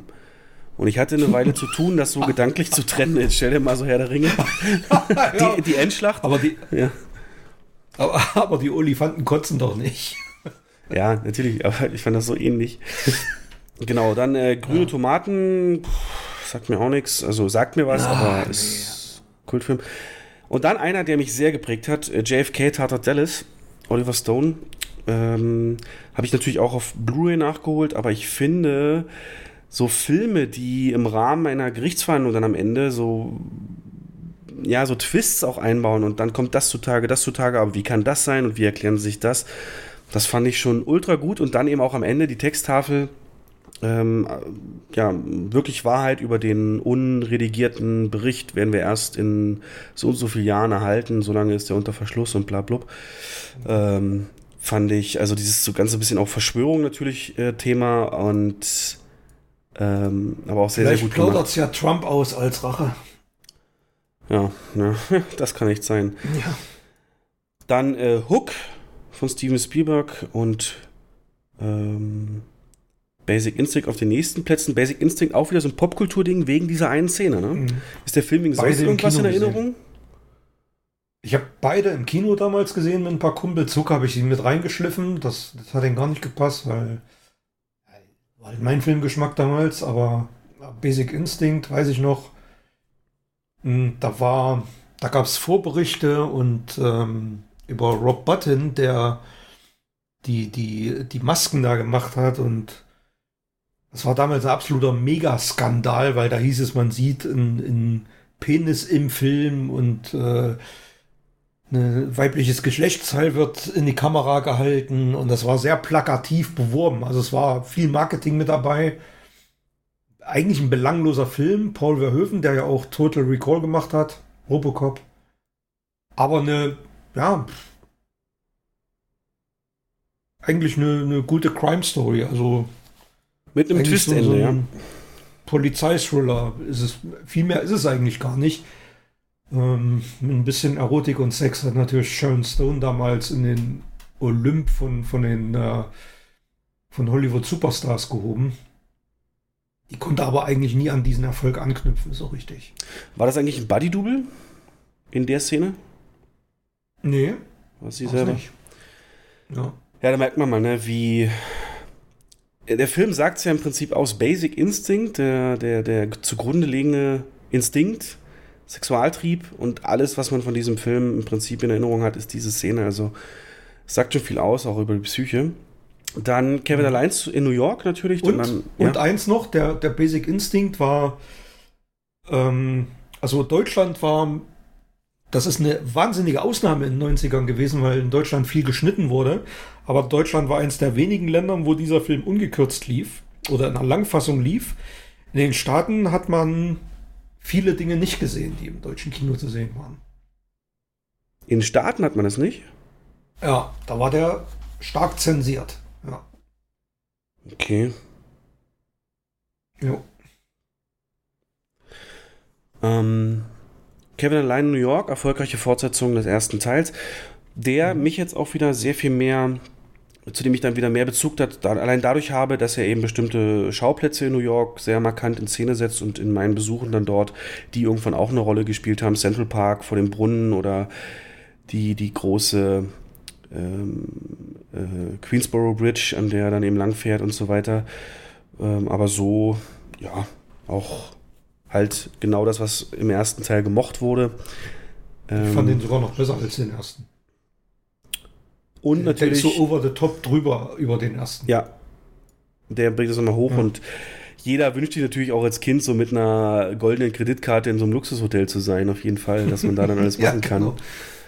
Und äh, der Film übrigens, aus der die Szene ist, die jetzt ganz oft im Rahmen von der Trump-Präsidentschaft äh, mit, mit zitiert wird oder oftmals als Screenshot auftaucht, äh, als Kevin irgendwas sucht und nach der Toilette fragt in irgendeinem Gebäude, äh, kommt dann Trump und sagt, da hinten ist sie. Ähm, das hat damit zu tun, dass wann immer man in einem Gebäude von Trump was dreht, damit hat er kein Problem, kann man nutzen seine Gebäude, aber er macht zur Bedingung, dass er in mindestens einer Szene dann auch vorkommt. Damals schon. Ja. Mhm. Naja, ähm, wird mit Sicherheit in Zukunft noch äh, sehr viel mehr äh, Das war, genutzt. doch, das war doch so ein Skandal voriges Jahr Weihnachten. Ne? Da hat doch irgendein amerikanischer Sender die Trump-Szene rausgeschnitten aus dem Film. Ich glaube, so war es. Ja. Fernsehen. Da, hat, da hat sich Donald Trump doch tierisch drüber aufgeregt. ja. Ja. Ähm, und dann noch Platz 1 und 2 oder 2 ist Sister Act. Habe ich auch nie Gefallen dran gefunden. Und Platz Nee, gar 1, Die Schöne und das Biest. Da hatte Disney wirklich einen Run mit dem zwei Jahre davor Ariel. Schon äh, fantastisch. Aber jetzt kommen wir in das Jahr, wo ich sage, da geht Kino eigentlich los in den 90ern, weil alles, was wir bis jetzt hatten, war natürlich schon Entwicklungszeit, noch so ein bisschen Rest 80er mit drin. Und jetzt haben wir eigentlich so die Filme, die 90er, die auch wirklich komplett in den 90ern mehr oder weniger entstanden sind. Und damit das Jahr 93, wo ich natürlich auch die Geschichte habe, dann später zu Jurassic Park. Ähm, ja, aber erstmal äh, fangen wir hier auch an, wenn du noch andere Filme hast, also es sind hier wirklich Ikonen entstanden. Ich sag mal nur Sachen, die jetzt in den Top 100 mit drin sind. Malcolm X, äh, natürlich mehr in den USA relevant. Ähm, Rassendrama. Dann haben wir ähm, Super Mario Bros., die allererste Computerspielverfilmung, die komplett am Spiel vorbei ist, wo heute in einer Rückschau man sich die ganze Entstehungsgeschichte anguckt und einfach nur sagen kann, die hatten wirklich die Studios einfach keine Ahnung, wer die Zielgruppe ist. Niemand wollte bei einem Spiel wie Super Mario, das putzig bunt äh, Jump'n'Run ist, so eine dystopische Zukunft haben. Und Bob Hoskins, äh, nee, oder war das, nee, nicht Bob Hoskins, der aus Easy Rider, wie heißt er denn? Sag mal schnell. Doch, ich, ich meine Bob Hoskins. Nee, Bob Hoskins. Na klar. Aber ist nicht mein Film gewesen, also ich will mich da jetzt nicht festlegen. Dennis Hopper. Dennis Hopper okay. ähm, hat auch das bereut als die größte Fehlentscheidung seiner Filmkarriere und wie gesagt, im Nachhinein hat es auch wirklich nichts Größte Fehlentscheidung? Okay, interessant. Hat er gesagt, ja. Und wenn du den Film kennst und das Spiel halbwegs, dann. Der dann, Mann, der in, in Texas Chainsaw Massacre 2 die Hauptrolle gespielt hat. Ja. Für dich wahrscheinlich Armee der Finsternis, so ein, so ein Film aus diesem Jahr, Sam Raimi. Massenhaft Filme. 93 war so ein irres Kino. Irre, ne? Ich habe mir da auch mal ein paar Filme rausgeschrieben, die Mach ich mir angeguckt habe. Ähm, Aladdin, Hotshots 2, Cliffhanger, Helden in Strumpfhosen, Demolition Man, in the Line of Fire, Last Action Hero, Fortress, Loaded Weapon, Harte Ziele, Armee der Finsternis und Braindead. Zuletzt kann ich ein bisschen noch mehr sagen. Hast das du im Kino gesehen? Filme, die ich, ja, habe ich, hab ich im Kino gesehen. Hm, bin ich nach Leipzig gefahren. Das war 93, aber kommen wir zu, wenn wir über Jurassic Park reden.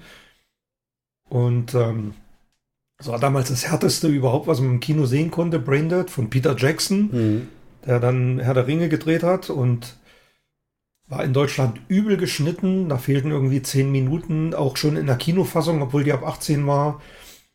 Selbst die geschnittene Fassung wurde dann beschlagnahmt.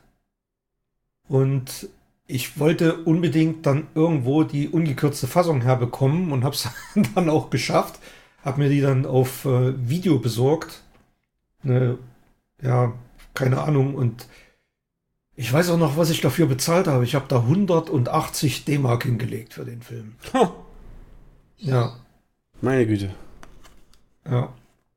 Das ist bis heute noch einer der härtesten Filme überhaupt.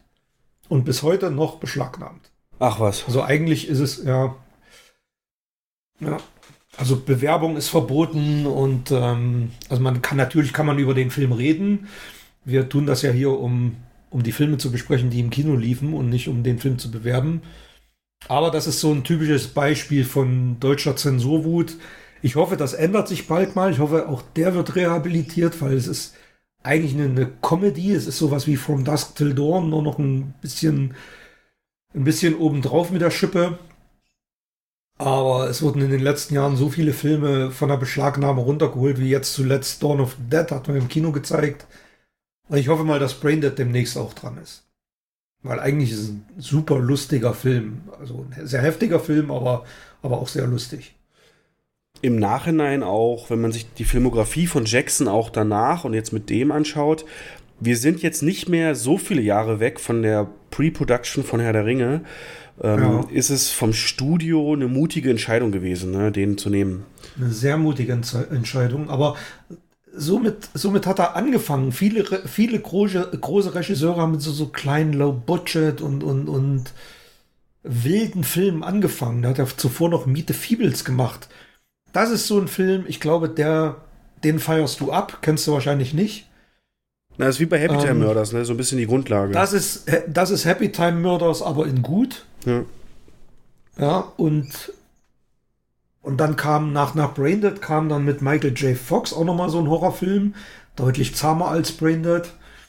Und dann war das nächste schon Herr der Ringe. Stimmt, viel mehr war da nicht, weil er eben auch wirklich eine intensive Vorproduktion hatte. Genau. Und genau. äh, wo du es gerade sagtest, James Cameron, erster Film laut IMDb ist Piranha 2, ne? Also ja, ja das ist grottenschlechter Film, ja, ja, genau. Aber irgendwo musst du deine, deine Sporen ja verdienen.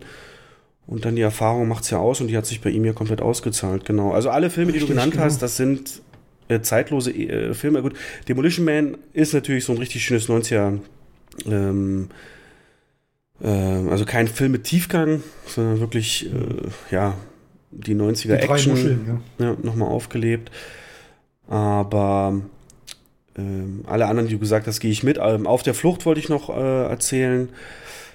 Und Falling Down, auch Filme, die ich später, erst viel später oh ja, nachgeholt habe. Habe ich auch im Kino gesehen, Falling Down. Und ich finde es so faszinierend, wie es geschafft wird, diese, gerade am Anfang, wo er im Stau sitzt, dieses, dieses Gefühl im Stau sitzen bei Hitze, ausgefallener Klima und so einzufangen. Und ein sehr diskutierter Film auch, Falling Down, äh, weil er ja, ein, weil man wirklich die Frage stellen kann, wer ist hier der Böse? Und das macht es dann halt aus, genau. Cliffhanger kann ich mich deswegen erinnern, nicht wegen Kino, sondern als in der Free-TV-Premiere kam, wurde da wochenlang vorher Werbung für gemacht. Und dann war das auch so ein richtiges Event, den dann wirklich final zu schauen. Genau, und bei den Top-Filmen hast du ja schon gesagt, Hot Shots 2, Aladdin und Bodyguard natürlich auch heute noch mehr oder weniger bekannt wegen dem starken Whitney Houston Song, aber der Film, der alles in Schatten stellt, in diesem Jahr, in 93, mit fast 10 Millionen Besuchern, ist Jurassic Park, der dann schließlich rauskam. Wir haben schon oft genug drüber geredet oder sehr oft drüber geredet, über den Einfluss, die Dinomania, die er ausgelegt hat. Und ich war in diesem Jahr neun Jahre alt und von daher äh, alt genug, das mitzugehen, was ich auch natürlich bin. Und er lief ewig im Kino, der lief ewig. Und ich glaube, ich bin dann auch erst mit zehn äh, dann versucht mit meinem Vater da reinzukommen, aber eben im Weltspiegel in Cottbus die berühmte Geschichte, dass er eben ab zwölf war und ich mit meinem Vater auch, weil es diese Ausnahmeregelung noch nicht gab, nicht rein durfte und ja, dann wirklich, wirklich warten musste, bis er auf ähm, VHS rauskam aber selten hat mich sowas so mitgenommen. Da gebe ich dir völlig recht. Und bis heute absolut zeitloser Film, den man immer wieder gerne angucken kann. Ich weiß gar nicht mehr, Jens. Terminator 2 gab es ja in 3D wieder Aufführungen im Kino. Gab es das mhm. auch für Jurassic Park? Der wurde ja auch nachkonvertiert. Ja. Aber nicht, als ja. ich schon da war, oder? Sonst hätte ich mir reingezogen. Der, der, der lief in 3D im Kino und ich habe die 3D-Fassung äh, sogar zu Hause auf Blu-ray und habe den vor zwei Wochen oder so erst gesehen. Ja. Ich finde, in dem Fall ist das 3D gar nicht so verkehrt. Es ist anständig gemacht und vor allen Dingen alle Szenen, die mit Regen und in Dunkelheit spielen, gewinnen dadurch sehr stark, weil der Regen. sehr gut gemacht. Ja, weil das so ein bisschen mehr dieses beklemmende Gefühl entsprechend hervorbringt, genau. Also Jurassic Park, also überhaupt 1993, ne, das war so das, das Kinojahr in den 90ern, wie ich finde, ähm, in dem sich am meisten geändert Nein, hat. Nein, das war 94, sage ich. Was meinst du mit geändert? Also ich rede jetzt, also für mich geändert. Mhm. Weil, also äh, es war das Jahr, in dem, ähm, in dem ich meinen ersten Film in einem Multiplex-Kino gesehen habe. Und das war halt Jurassic Park. Das war damals das UCI in Leipzig, es war frisch fertig gebaut. Und da bin ich mit einem Kumpel hingefahren, um Jurassic Park da zu gucken. Und mir ging es genau wie dir obwohl ich ein bisschen älter war, klar. Aber ich war so heiß auf den Film, äh, wochenlang im Fernsehen, diese Ausschnitte mit dem, mit dem Fuß, der da so runterstampfte. Und du hast ja von den Dinos nichts weiter gesehen. Es war ganz geschicktes Marketing. Hm, und dann hast du da gesessen und äh, schon die erste, wenn der Hubschrauber dann zur Insel zufliegt und die John Williams Musik einsetzt, spätestens dann hatte ich der Film ganz tief gepackt. Und ich über Jahre hinweg es gab es kein Kinoerlebnis, was mich so äh, geflasht hat wie Jurassic Park. Und es war mein allererster Film, den ich in DTS gesehen habe. Das war überhaupt auch der allererste Film, der in DTS äh, gedreht wurde, also der DTS als Tonformat hatte. Und äh, das, das, hat mich einfach weggeballert. Das war so eine wahnsinnige Kinoerfahrung, so ein Kinoerlebnis. Ich wollte nach dem Film wollte ich raus, mich wieder anstellen, nochmal gucken. Mhm. Ne? Unfassbar. Und paar, ja, und ein paar Tage später, das weiß ich auch noch, ich habe meinen Eltern dann natürlich erzählt, oh, was für ein geiler Film und irre, ihr müsst den unbedingt gucken. Und dann sind wir, dann sind wir, äh, bin ich mit meinen Eltern, mit meiner Schwester paar Tage später nochmal ins Kino gegangen aber in unserem Heimatort in, in Altenburg, ins Kapitol. Und das war da noch nicht umgebaut. Das war halt noch ein Monokino, relativ kleine Leinwand. Und da wurde mir wirklich sehr beeindruckend deutlich, dass wie die Atmosphäre und wie, wie Bild und Sound zum Kinoerlebnis beitragen. Der hat um einiges weniger gewirkt als paar Tage vorher im, äh, im UCI in DTS-Sound und, und Riesenbild. Ja, der profitiert enorm davon. Es gibt einige ja. Reportagen, auch Podcasts, das nenne ich mal den 20.000 Hertz Podcast, der sich mit dem Design der Dino-Sounds und auch so der Ambient-Sounds beschäftigt. Da ist so viel Aufwand reingegangen, äh, weil man ja komplett Neuland hatte. Man wusste nicht, wie hören sich Saurier an und so weiter. Ähm, aber nicht nur dahingehend, sondern eben auch vom Einsatz von CGI. Das werden wir dann im nächsten Jahr gleich sehen, 94, dass das immer mehr dann zunahm. Mhm. Aber wie man im Rückblick sagen kann, war das eben diese Prämisse, CGI da, wo es nötig ist, alles andere praktisch. Äh, so diese, dieses mhm. Mantra, was, was aktuell Chris Nolan halt extrem fährt, was ja dann irgendwann auch ausgeartet ist und man nur noch CGI verwendet hat. Aber das beste CGI, mhm. wie man so schön sagt, ist das, was du nicht siehst. Ähm, klar, heute sieht man das, äh, weil die CGI-Szenen, speziell dann so am Anfang, ne, wenn sie zum ersten Mal die Langhalssaurier sehen, Brontosaurier, ähm, sieht man das heute schon, dass die Texturen noch nicht ganz so fein sind und so weiter, aber es war mhm. ein Riesenschritt mit dem berühmten Info aus der Reportage dazu, aus dem Making-of, dass der, ähm, dass der Stop-Motion-Animateur Phil Tippett, glaube ich, gesagt hat, als mhm, er das Phil gesehen Tippett, hat, ja. äh, ja, ich glaube, wir sind ausgestorben. Der hat gleich erkannt, ja. dass das, dass das einiges Er hat ja für den Film noch Stop-Motion-Szenen gemacht. Der wurde Spielberg erst so gepitcht, genau. Ja. Genau, der, und die haben die Stop-Motion-Szenen dann dazu benutzt, um die, sie, äh, zum Beispiel die komplette Küchenszene gibt es als Stop-Motion. Kann man sich bei YouTube angucken. Stimmt. Mhm. Oh, auch geniale ähm, Kameraarbeit. Auch da, das sah schon geil aus, ne? aber es war irre. Und ich finde die CGI-Szenen, gerade der T-Rex, der Angriff vom T-Rex oder am Ende, die überzeugen heute noch. Und die sind heute noch besser als manche billig produzierte äh, CGI. Ja. Hat auch ja, legendäre Soundtracks, äh, den, den Soundtrack in ja. den Olymp gehoben und John Williams endgültig sein, gut, das wusste man schon vorher mit Star Wars und so, aber sein, sein, sein Legendenstatus geschaffen sozusagen. Äh, wir haben den ähm, Kult, äh, Popkultur natürlich auch drin. Chaos-Theorie war da nach jedem ein Begriff. Wir haben äh, Ian, also ähm, Ian McCollum, der, der, wie ist der Schauspieler? Mann. Ähm, Jerry, Jeff Goldblum, der, der sich dadurch auch un, un, unfassbar gemacht hat. Du hast mir jetzt erst vor ein paar Wochen wieder so ein GIF geschickt, wo er da mit seinem, in seiner Pose da so liegt und irgendwie in einem anderen Kontext sich mhm. zusammengeschustert wurde. Von daher naja, das waren so, so, so lustige, also das war mitten in den Dreharbeiten zu Jurassic World 3. Da spielen, spielen ja alle wieder mit. Goldblum, Sam Neill und Laura Dern. Und da haben sich äh, Goldblum und Sam Neill haben sich so einen Spaß gemacht und ein paar Szenen aus Jurassic Park nachgestellt. Wie ging es dir, als ja. du das Foto, hast du das gesehen, was durch Twitter ging und so weiter, wo Goldblum, Dern und ähm, Neil äh, zusammen ein Selfie gemacht haben vor dem vor der, vor der Stage vom Drehen von Jurassic World und alle also so alle wieder vereint sozusagen, was der neue Jurassic World ja jetzt ja. zum ersten Mal schaffen wird. Äh, bist du da, warst du da freudig oder? Ja, sehr freudig.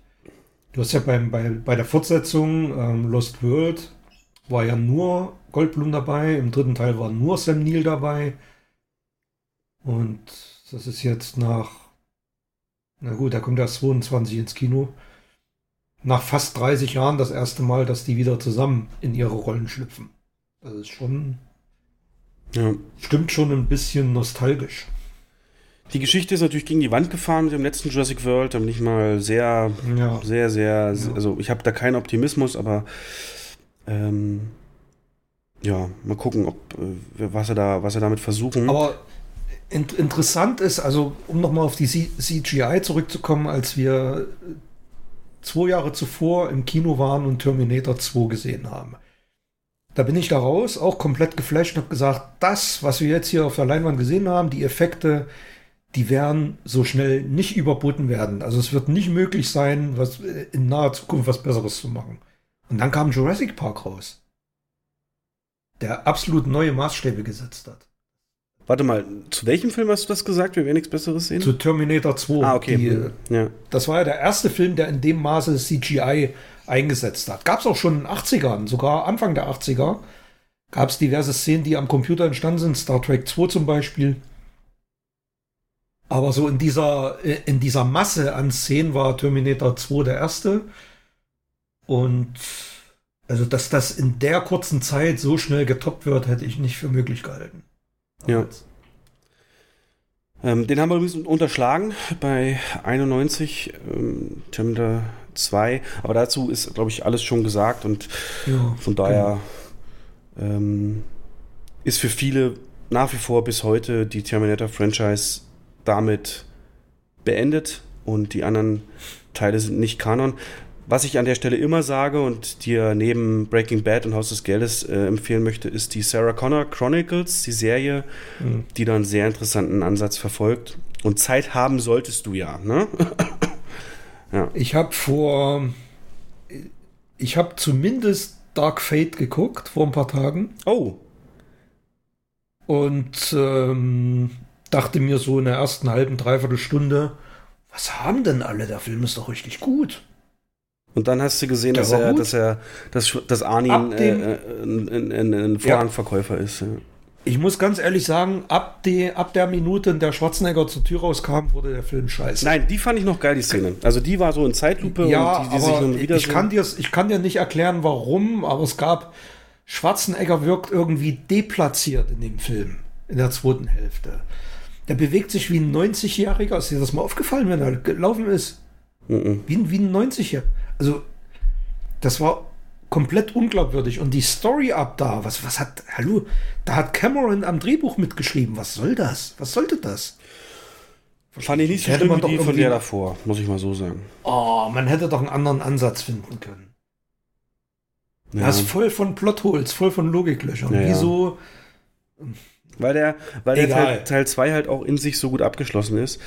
Aber Ja, genau, das ist 91 gewesen. Wir kommen mal, äh, genau, also Genau. 93 Jurassic Park, ähm, auch wie gesagt ikonisch und, und wird nie übertroffen sein und hat, äh, was technisch möglich ist, neu definiert und damit eben auch ähm, den Weg geebnet, dass diese Technik Oh, und ich- weiterverfolgt wird. Ich weiß noch, wie, wie ewig lang ich auf das Video gewartet habe. Ne? Der ist im Sommer 93 rausgekommen. Normalerweise kam ja ein Video ein halbes Jahr später. Und das kam aber erst 94 im September. Und das war die Hölle. Das war echt die Hölle. So lange zu warten, bis man den Film nochmal sehen konnte. Weil irgendwann ist er ja dann aus den Kinos raus. Tja, das liegt daran, dass du eben kein Kind mehr warst und ich habe mir die Zeit da vertrieben, indem ich wirklich, äh, da war ich zum ersten Mal so ein Merchandise-Opfer und habe wirklich mir zu allen Anlässen, die es für ein Kind so gibt, dann eben auch Saurier. Da gab es dann so ein Gummi-T-Rex, äh, wo man an der Seite so ein Stück Fleisch rausnehmen konnte, wenn er angegriffen wurde. Einen Hubschrauber gab's, der wirklich so ein Netz abfallen lassen konnte, obwohl der im Film noch nicht Ja. vorkam. Und äh, Weißt du, was ich gemacht habe, weil ich auf Entzug war? Ich habe ich hab mir im Fernsehen jeden Schnipsel oder jede Doku aufgenommen, um wenigstens so zwischendrin, bis das Video rauskommt, immer mal wieder so einen Happen von diesem Film sehen zu können, so, so ausschnittweise. Ja, das ist halt das, Das Problem heutzutage. Ne? Wenn du heute irgendeine geile Szene nochmal sehen willst, gibst du bei YouTube ein oder wenn du einen Soundtrack hören es willst, genau dann gehst du auf Spotify, Ja. genau. Und, ähm, aber der Jurassic Ah, Park Soundtrack, YouTube, ne? den Ich hatte ich auf CD. Ja. Ah, ja, ich habe, ja, glaube ich, habe ich auch, ja. Äh, Übrigens YouTube, ich habe mir die besagte Uncut-Szene von Team America bei YouTube angeguckt. Hey, ich dachte, das lief ungeschnitten. Aber du hast Nee, noch mal lief nicht ungeschnitten. Nee, nur die eine Szene, von der wir da gesprochen Hey, haben. du hast doch und, gesagt, äh, der lief äh, komplett, weil es halb zwei nachts ist, ungeschnitten. Die Sexszene. Nee, Ja, ich dachte ja, das wäre die ungeschnittene Ach Szene. Ich so. wusste ja noch, dass da noch, dass da noch mal ein bisschen over the top geht. Ach so. Ich will jetzt nicht sagen, was da noch da. Nee, nee, nee, das passt hier nicht her. Aber wenn du willst, bringe ich dir die DVD mal mit, äh, dann kannst du den Anfang auch nochmal Unbedingt, komplett ja. gucken. Ne? Ja, unbedingt. Ähm, genau, also Jurassic Park, wie gesagt, in meinen Augen so das Erwachen der Kinoliebe und Ja. dieses großen Event-Kinos. Und dann kam 94, das relativ viel äh, da auch geliefert hat in der Hinsicht. Ähm, viele Filme, die ich aufgrund meines Alters erst äh, später dann schätzen lernen konnte, aber die auch heute noch eben in der im Olymp sozusagen mit drin sind. Und da ist natürlich ein Film rausgestochen, der es lustigerweise, wenn man es mal in Relation setzt, Tenet, ja, hat ja jetzt aktuell in der Pandemie mit Beanspruchung fast aller Seele und ewig langen Laufzeiten es auf 1,6 Millionen Besucher geschafft. Und in 94 hatte ebenfalls 1,6 Millionen Besucher und ist damit auf Platz 20 gelandet. Pulp Fiction. Habe ich natürlich Ja. nicht im Kino gesehen. Ähm, ist dann erst später, ich glaube auch für viele ist der erst später auf VHS und DVD ähm, Mhm. ins Bewusstsein gerückt worden. Aber natürlich ohne auch, den ja. Film geht's eigentlich nicht. Ne? Diese, diese Mhm. ungewöhnliche Erzählstruktur und vor allem das Dialoglastige. Hier wusste man dann, das ist ein Tarantino-Film, der lebt eben von den Dialogen, die so bis heute werden die ja zitiert und sind in, in der Popkultur und damit einer der wichtigsten Filme dieses Jahres. Hast du es geschafft, den damals im Kino zu gucken oder hast du, oh, das würde mich interessieren, hast du damals, hast du damals geahnt oder gespürt, dass der Film was Besonderes ist, ohne diesen ganzen Hype drumherum, den man ja heute übers Internet aus allen Ecken und so bekommt. Aber damals musste man sich ja noch sehr stark sein eigenes Bild machen, sozusagen. Also Frage Nee, 1, hast also- du den im Kino gesehen und B, hast du gewusst, hier ist was ganz Besonderes? Äh, sowohl als auch nein. Oh, Nee. du hattest also auch Und- Erstkontakt erst dann auf VS oder so, ne? Man, man, muss ja, man muss ja dazu sagen, die Zahlen sprechen auch für sich. 1,6 Millionen ist gar nicht so mies. Aber auf Platz 20 würde, heute würde ein Tarantino-Film, neuer Tarantino-Film nicht auf 20 liegen. Und das war damals, war der ja noch nahezu ein unbeschriebenes Blatt. Also das war Pulp Fiction sein zweiter Film, glaube ich. Oder dritter. Reservoir Dogs war so der davor. Reservoir genau. Dogs war der davor. Und äh, er hatte noch keinen Namen. Also das Kultpotenzial von Pulp Fiction war damals noch null klar oder hat sich da noch nicht offenbart und ist erst in den Jahren darauf gewachsen. Es gibt ja solche Filme, die, die erst später zum, zum riesen Kultfilm werden. Denk mal an Monty Python, Leben des Brian und sowas. Und dazu gehört Pulp Fiction auch. Also im Kino ist er an mir komplett vorbeigegangen. Und dein Erstkontakt hast du dann wie? Einfach mal aus der Videothek mitgenommen oder haben, hat dir irgendjemand empfohlen? Ja, ich glaube, mit, mit ein paar Freunden zusammen im Studium irgendwann mal auf der Bude irgendwo geguckt. Ja, perfektes Umfeld eigentlich, ja. Ja, Weil heute, ironischerweise, hängt ja in jeder Studentenbude dieses Schwarz-Weiß-Bild von den beiden, Mhm. wie sie ihre Knifte da äh, gerade ausrichten auf Marvin. Ja, ja. Genau. Oh Mann, ich fand den so cool, aber natürlich hat, wusste ich auch, dass der cool ist und den empfindet man dann natürlich anders. Aber generell, äh, der, der Mr. Wolf, der Problemlöser, ne? Also das war so, das war so ein Role Model für mich so. Ich würde auch gerne mal, weißt du, wenn, wenn irgendein Problem im Kino ist, äh, ruft mich an, oh, sie schicken Mr. Wolf, ja, sie schicken Mr. Wolf, okay, dann wird alles gut gehen. so. Und dann komme ich, hallo, ich bin Mr. Wolf, ich löse Probleme. Oh, das war so, so möchte ich mich mal gerne vorstellen irgendwo. Ähm, und ansonsten ist mir aber auch damals viel an mir vorbeigegangen bei der Erstsichtung. Beispielsweise habe ich den Witz mit den äh, mit den drei Tomaten, die über die Straße gehen. Ne? Also Mama Tomate, Mutter, äh, Vater Tomate, Baby Tomate gehen mit Baby. Mann, also Vater Tomate und Mama Tomate gehen mit Baby Tomate über die Straße und es kommen Autos. Sie beeilen sich und, und, und Mama Tomate sagt zu ihrem Kind Ketchup. Und das ist natürlich auf Englisch ganz klar äh, der Witz, dass er eben überfahren wird und damit Ketchup ist. Und Ketchup heißt aber gleichzeitig eben komm ran so, ne, hol auf. Wenn man es mit A schreibt. CA. Und das ist, habe ich nicht gerafft. Auch diesen kompletten 5 Dollar Milkshake-Dialog nicht gerafft. Und ähm, ja, vieles, vieles also noch zu jung. Aber ja, ich hab, heute verstehst du den, wenn du weißt, was ein Milkshake kostet. Ne? Ja, sowas zum Beispiel. Mhm. Ähm, genau, der ist mir halt hier sofort ins Auge gestochen. Und ansonsten eben True Lies, auch wieder ein Schwarzenegger. Das war halt wirklich noch Schwarzeneggers äh, Jahrzehnt, muss man ja sagen. Oh ja. 80, 85 bis 95. Dann lief hier lange Zeit nichts. Und dann mein, bevor die Top 10 kommen, mein hoch und runter geguckter Film, als es dann Zugang zu Videotheken für mich gab. 94, wie gesagt, war ich gerade 10 Jahre alt. Speed. Oder wie Homer Simpson sagen würde, der Bus, der nicht langsamer als 50 fahren durfte. Ähm, was für eine geile Prämisse, was für einen geilen Stunt. Die haben das komplette Marketing um den einen Stunt aufgebaut, dass der Highway noch nicht fertig gebaut ist. Aber was mich damals schon irritiert hat äh, oder, oder beeindruckt hat, war eben, also der Anfang war mir komplett egal. Ne? Was da alles vorher passiert, ist mir komplett egal gewesen. Und sobald es halt im Bus losgeht, geht der Film für mich auch erst wirklich los. Und jahrzehntelang später bin ich ja dann selber mal in LA gewesen und wenn man die Straßen dann dort kennt und, und den Verkehr, ist es eigentlich komplett unrealistischer Film. Aber irgendwie wurde es ja doch geschafft. Super sympathische Sandra Bullock in einer der ersten Rollen mit Keanu Reeves zusammen. Jan de Bond, vorher Kameramann für berühmte Regisseure, hat hier sein Debüt Mhm. gegeben. Und was äh, viel zu kurz kommt, wenn man diesen Film bespricht. Ich glaube sogar Kamera bei, bei Stirb langsam, ne? Genau. So. Sogar. Mhm. Was viel zu kurz kommt, wenn man diesen Film bespricht, ist aber der Soundtrack.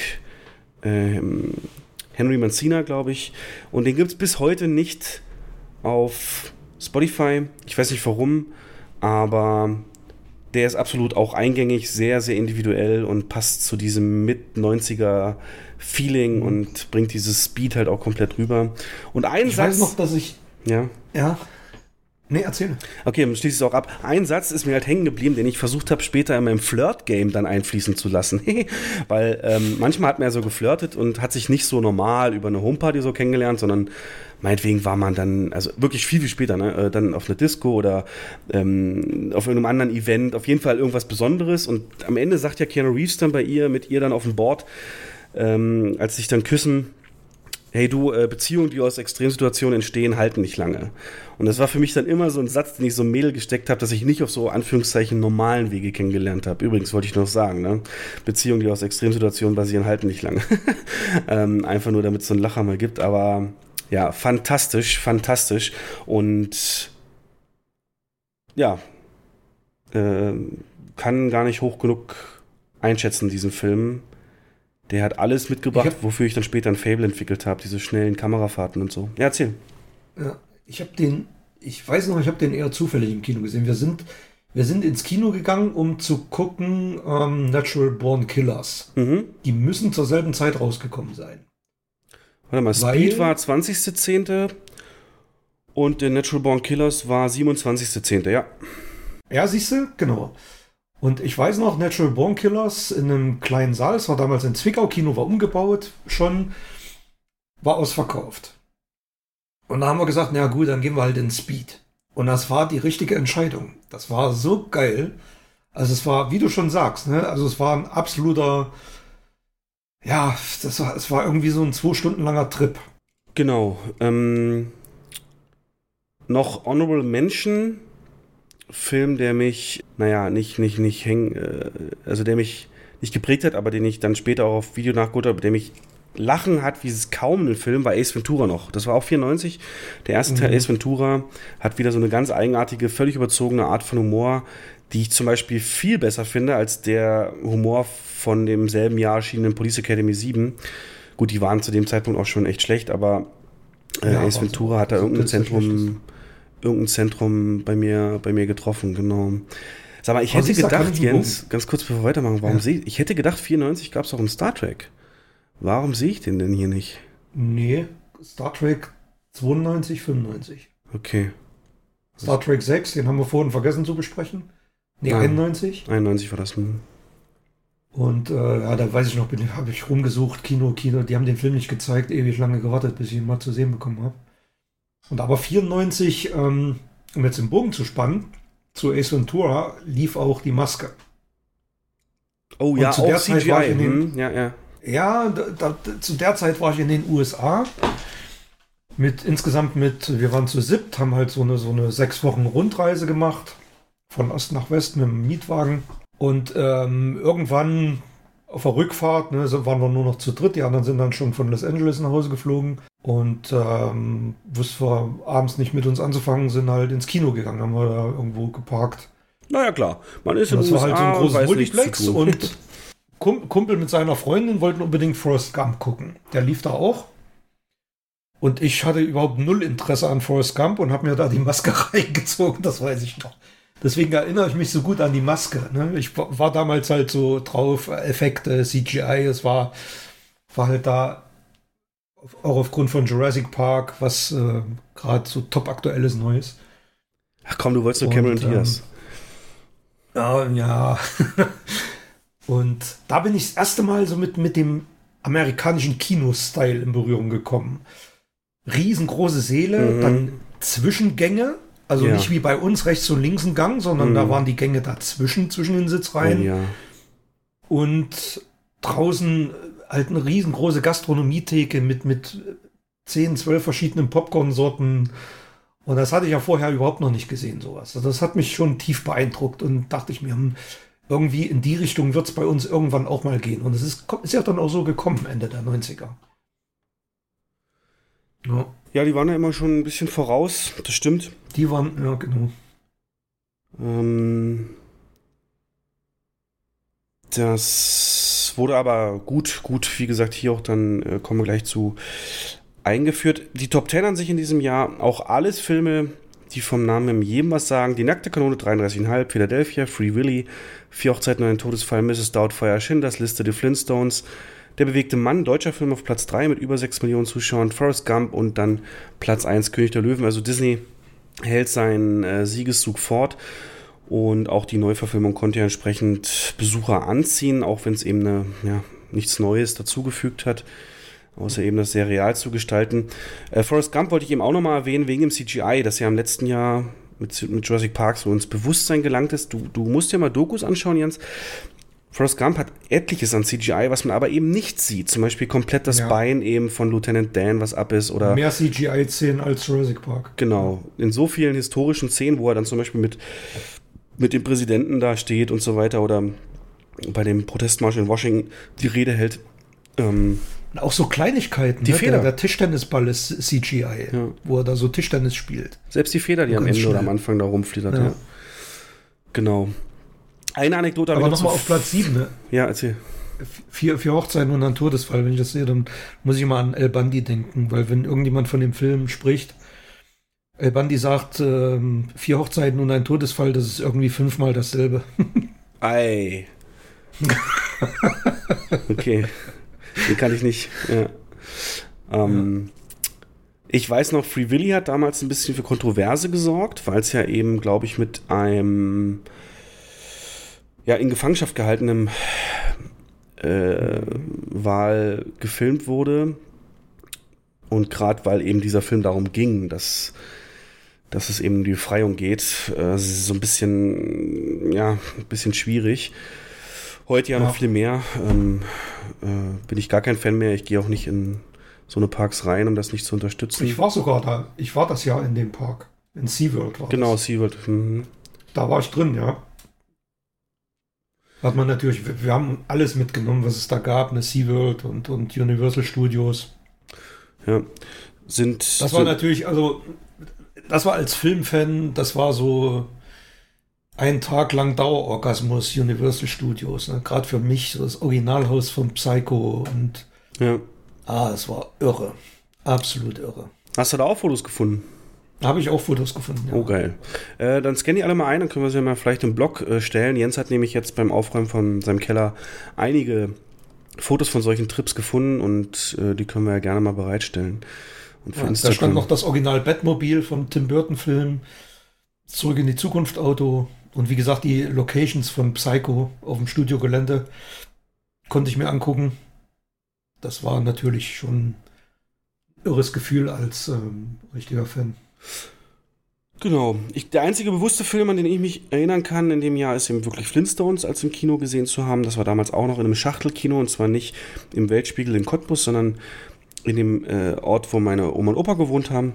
Und das hieß auch lustigerweise Weltspiegel, auch so ein ja, äh, Schachtelkino. Und da habe ich die Flintstones geguckt und ja, fand ich irgendwie auch befremdlich so als Kind und äh, war im Prinzip ja basierend auf der Zeichentrickfilmserie alles so, was es heute gibt, eben nur in modern, nur dass man eben mit seinen Füßen bremst das Auto und so weiter und ähm, da ist mir tatsächlich eine Sache hängen geblieben und da merkst du wieder, wie so bestimmte Dinge, du kennst es ja, so bestimmte Szenen aus deinem Leben, die du nie wieder vergisst, so, weißt du, so Momente und, und da gibt es so eine Sache und ich weiß nicht, warum die mir hängen geblieben ist, Jens, aber da unterhalten sich dann die Frauen von Barney und Fred, sind irgendwie alleine bei sich und, und die unterhalten sich irgendwie und die eine hängt gerade Wäsche auf.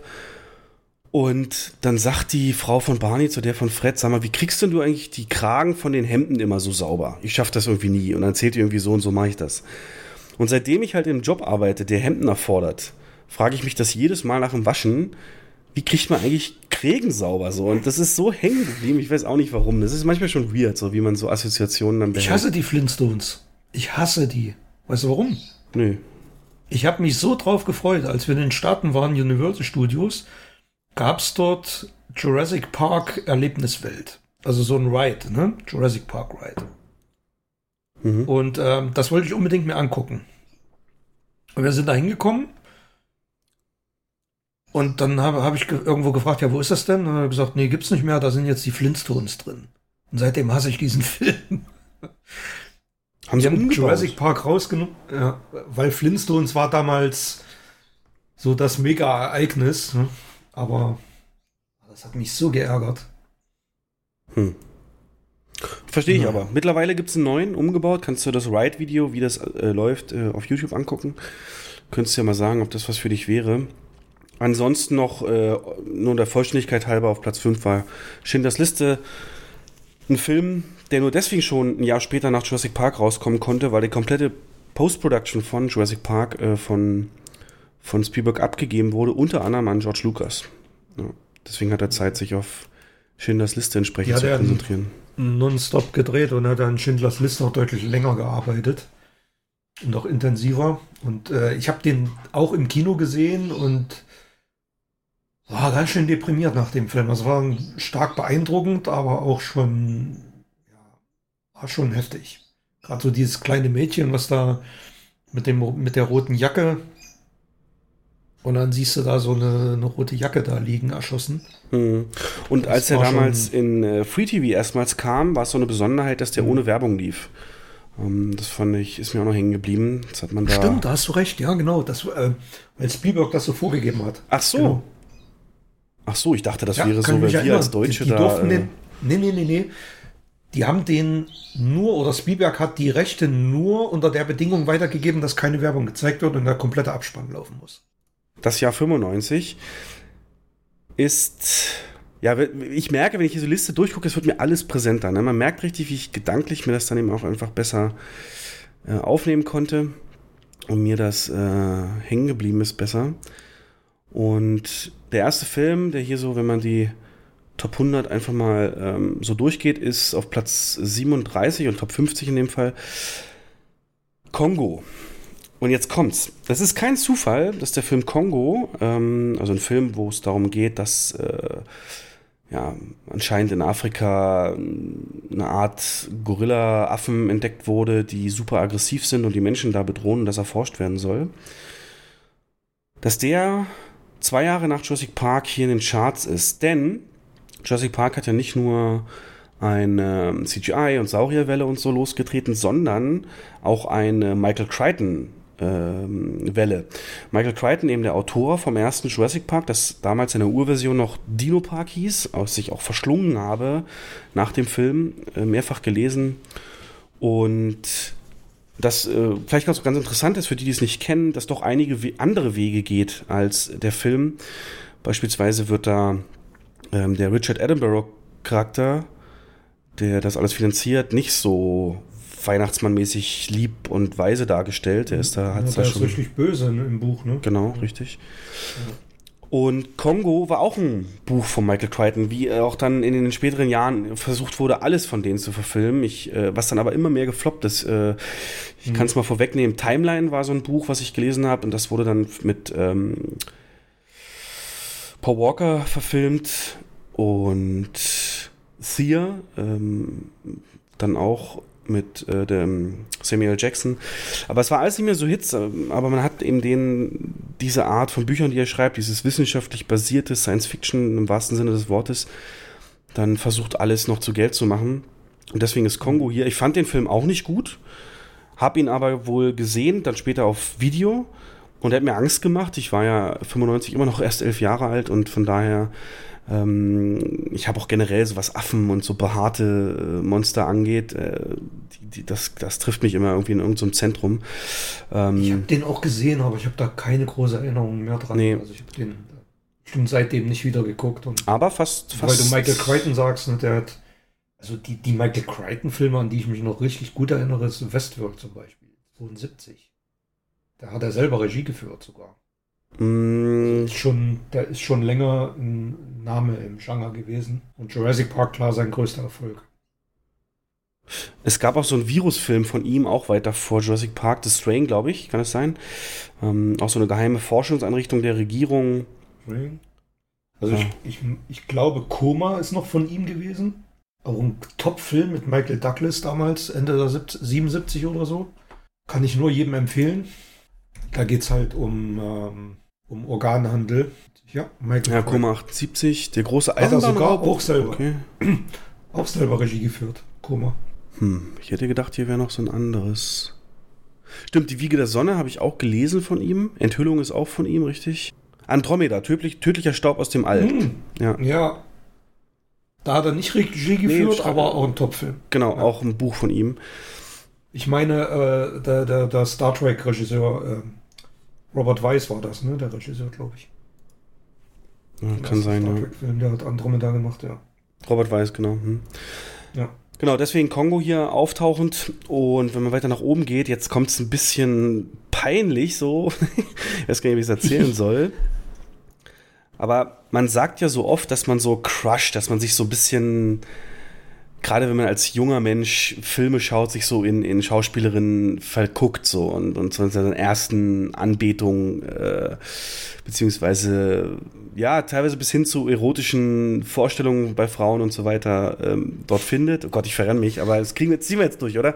Ähm, und ich habe die Berichterstattung zu einem bestimmten Film sehr genau verfolgt und jedes Setfoto und, und Szenenfoto ähm, genossen und der Name ist mir bis heute auch hängen geblieben, weil als dann das Internet aufkam, war das natürlich auch, auch einer der ersten Suchbegriffe. Und zwar geht es hier um... Gucken, ey, welchen... Hm? Ich, ich überlege jetzt gerade, welchen Film du meinen könntest. Erzähl mal. Ich meine den, in dem Natascha Henstridge die Hauptrolle spielt, und zwar Species. Ja, habe ich im Kino gesehen. Oh, okay, cool. Ja, nee, ich, nicht. Ich, ich, weiß auch, welche Szenen du meinst. Ne? Ja, ja. Ja, ja. ja, ja. ja, ja, ja. Und ich fand so, dass, ich weiß nicht warum, aber das hatte so einen, so einen ersten Crush hat die in mir ausgelöst. Es ja, war ja. so irgendwie so dieses Verruchte, so ein bisschen auch femme fatale mäßig haben sie ja optisch dargestellt, der aber ja. dann im Endeffekt alles scheißegal war, weil sie war ja in Wirklichkeit ein Alien und musste halt sich irgendwie ernähren und Zeug und ähm, der Film ist nicht gut, unbestritten. Aber sie. Auch unterhaltsam. Unterhaltsam. Ja, ein schöner, genau, 90er unterhaltsamer Film. Aber sie hat doch bei mir, ja, doch schon Eindruck hinterlassen. Und ich habe nie ein Faible für Blondinen entwickelt, sagen wir mal so. Aber äh, so an sich war das äh, so als Junge, ne, der so langsam Richtung Pubertät, war das der Film zum, also die Berichterstattung zum richtigen Zeitpunkt. Und ähm, ja, muss ich mal sagen. Deswegen aber ist den mir durftest du auch nicht gucken, ne? Nein, nein, durfte ich, ach Quatsch, den habe ich viel, viel später nachgeholt. Aber natürlich habe ich die Cover und die Berichterstattung in der Cinema und so. äh, nee, ich kann mich erinnern. Das war 94 war sowieso, nee, Quatsch, wir sind ja bei 95, war sowieso so ein einschneidendes Jahr auch für mich. Okay. Weil ich da angefangen habe, im Kino zu arbeiten. Nebenjobmäßig erstmal, ne? Nebenjobmäßig, also neben Studium und also in meiner Heimatstadt hat äh, das Kino zugemacht gehabt. Aber nicht, weil sie generell vom Markt verschwunden sind, sondern aufgrund eines umfangreichen Umbaus. Also aus einem Saal sind dann fünf Säle geworden. Der Balkon ist ein eigener Saal, was unten drunter lag. Unterm Balkon ist ein eigener Saal, dann vorne ist ein eigener Saal, dann noch zwei kleine. Und da bin ich einfach mal hin und ähm, als die, oder bevor die eröffnet haben, habe dann mal gefragt, wie sieht es denn aus, kann ich hier anfangen als Aushilfe? Ähm, gleich ein bisschen mit Filmwissen geprahlt. Und war ich sofort drin. Ja klar, klar, wir brauchen Leute und bla bla. Wie du bist da hingegangen? Ja, das war, hast gesagt, moin, ich, ich bin einfach da hingegangen, hab Ja, genau. Genau. Ich, die Türen waren offen, da haben die drin noch ein bisschen gebaut. Und da bin ich zum damaligen Theaterleiter hin und habe gefragt, braucht ihr Leute, wenn ihr aufmacht? Ja, kannst, kannst, kannst anfangen bei uns.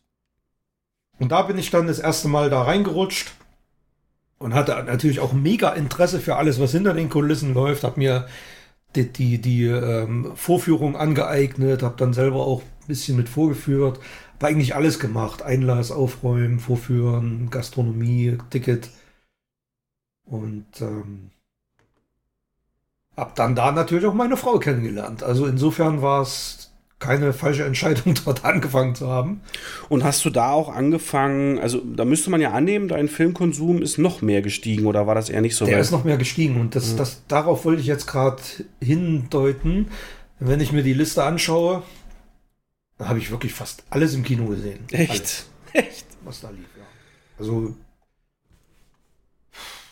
von unten anfange, Species, Judge Dredd, Bad Boys, Ace Ventura, Batman Forever, da habe ich mich sehr drauf gefreut. Ja gut, das sind die großen Sachen, aber was ist denn hier mit sowas wie IQ, Liebe ist relativ oder oder Das oder Netz. In die Army Das Netz, Sandra Bullock habe ich gesehen. Ey, stopp, lass uns mal über das Netz reden. Das ja. Netz, ne, also wir reden vom Jahr 95. Puh.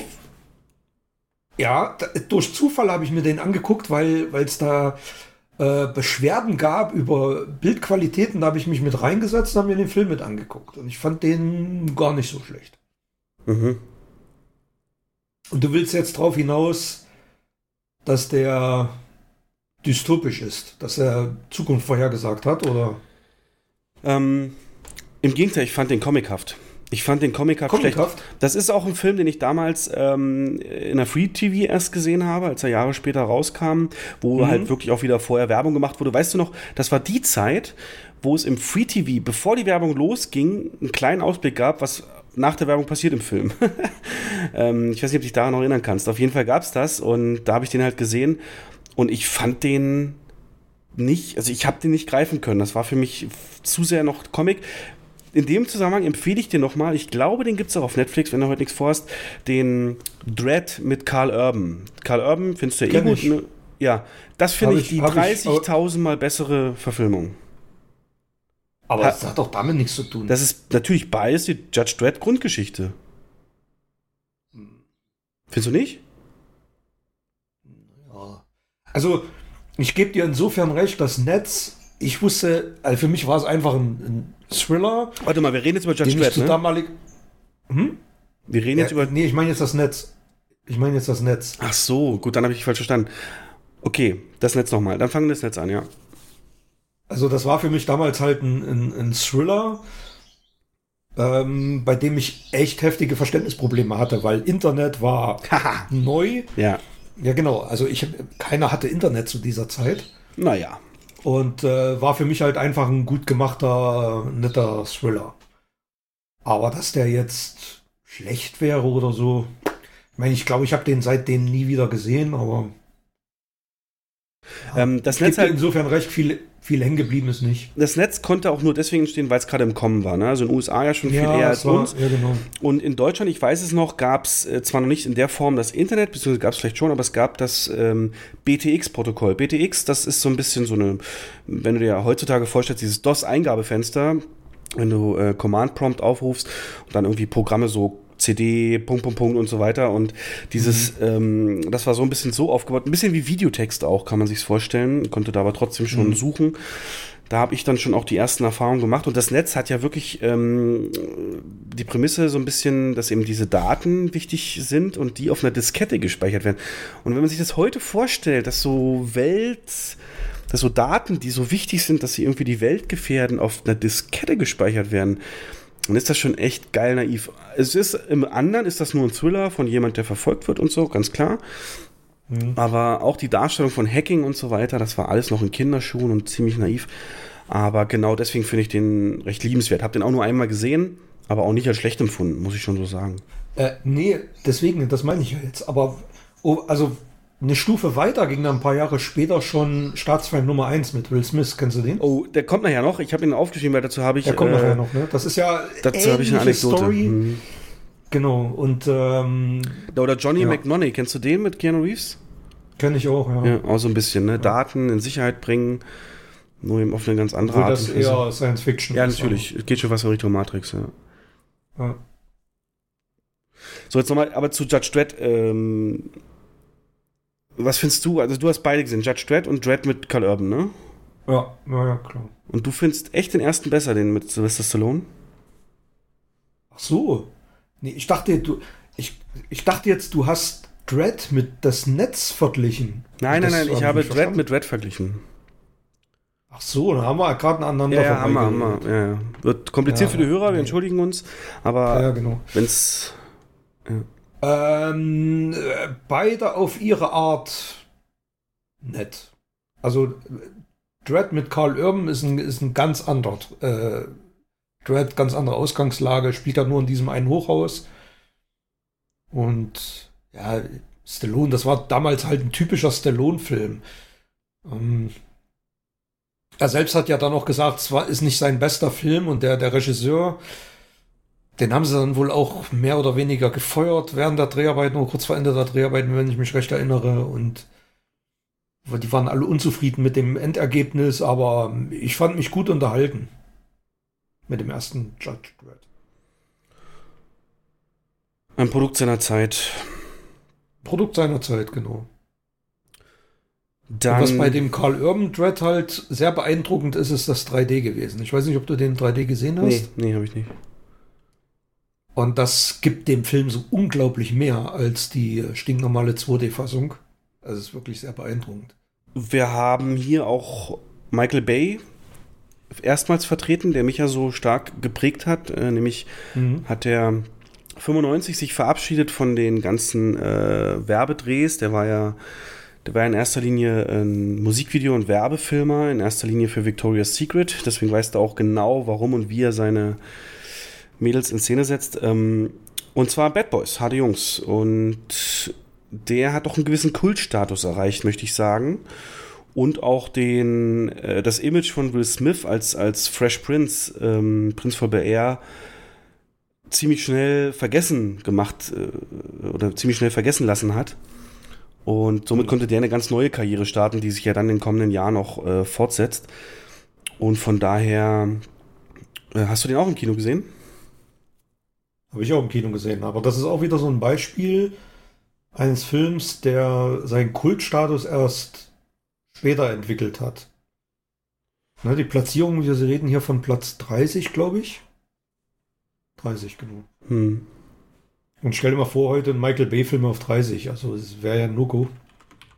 Naja, gut, es war halt ein komplett neues Franchise. War komplett neu, aber und der hat es ja eigentlich ähnlich gemacht wie James Cameron mit, mit seinem Terminator. Der hat ja dann in der Fortsetzung, die nicht mehr in den 90ern gedreht wurde, sondern in den 2000ern, so nochmal einen draufgehauen und ähm, härter, schneller, weiter nach dem Motto, was auch absolut funktioniert hat. Ja, und das hat die Filme dann eigentlich, eigentlich ins Kultfilme mittlerweile. sind Kultfilme. Und was ich Ja. hier aber eigentlich, worauf ich hinaus wollte, ist, mit dem Film, jetzt nicht unbedingt für mich, aber so die, in den kommenden Jahren dann, äh, wo ich dann auch viel mehr zu sagen kann, wenn, wenn ich dann älter war, Mhm. ging es für mich los, ich weiß nicht, ob es dir auch so ging, Jens, dass bestimmte Produktionsstudio-Logos oder Filmfirmen-Logos oder Verleiher-Logos, die standen in den 90ern einfach für eine gewisse Mindestqualität. Und dazu zählt für mich ganz klar dieser Blitzeinschlag in den Baum von Jerry Bruckheimer. Das hast du jetzt bestimmt vor Augen, das Logo von den Jerry Bruckheimer Filmen, ne? Simpson Bruckheimer. Und wenn der vorher kam, dann wusste ich, hier kommt Qualität. Also ich weiß nicht, ob du auch so ein, sowas entwickelt hast, aber mir ging das die ganze Zeit so. Deswegen, es gab eine Phase bei mir, als dann Internet auch verbreiteter war, da habe ich dann, zum Beispiel bei Terminator 2 im Vorspann ist Carolco Pictures, ja, völlig unbedeutende Das- Firma. Das Äh, wollte ich dir jetzt gerade, wollte ich gerade als Beispiel nennen, ja. Womit, aber die, die ich habe nichts gefunden. Was haben die denn noch produziert? Das war doch, ähm, ich glaube, das, aber dadurch, dass es eben so ein massiver Film war mit diesem Logo im Vorspann, egal wann das gekommen wäre, ich hätte gewusst, hier kommt was Gutes. Und so hat mich das damals beeindruckt. Da gibt's ja noch viel mehr, ne? Oder ähm, später dann Village Roadshow oder ähm, Karolko, das waren, die haben jede Menge produziert. Echt? Die sind ja dann, ja, ja. Ich meine, den ersten Judge Dredd sogar auch. Das ist ja der, der weiße Schimmel, der dann äh, lang galoppiert und dann so einen langen Sprung macht mit der Musik unterlegt und dann steht da Karolko. Nee, Karolko ist einfach nur das C, so ein blauer, ähm, blauer 80s-Schrift mehr oder weniger. Ähm, ich guck mal gerade, du meinst irgendwas anderes. Ja, das können wir jetzt gerade mal live recherchieren. Oh, du guckst den Schimmel, ich guck Karolko. Also Karolko Pictures hat unter anderem Terminator 2 halt, dann die ersten drei Filme der Rambo-Reihe, Red Heat, Total Recall und die Piratenbraut und Showgirls. Nach Showgirls mussten sie Insolvenz anmelden. Ähm, Na, nach Piratenbraut schon. Also nach Pir Piratenbraut war der Film, der sie in Ruin getrieben hat. Aber weißt du, deswegen Karolko ist wahrscheinlich unterbewusst dann auch, wenn es bei Rambo dabei war, immer am Anfang, bei Red hey, Heat. Wo ist denn das? Ich bin mir sicher, das weiße Pferd ist bei Terminator 2 das Karolko-Logo, oder nicht? Das ist TriStar. Oder White House Pictures. TriStar. Das ist nicht. Columbia TriStar ist das. Aber das ist nicht, nicht du Terminator. Recht. Du hast recht. Ja, ist TriStar.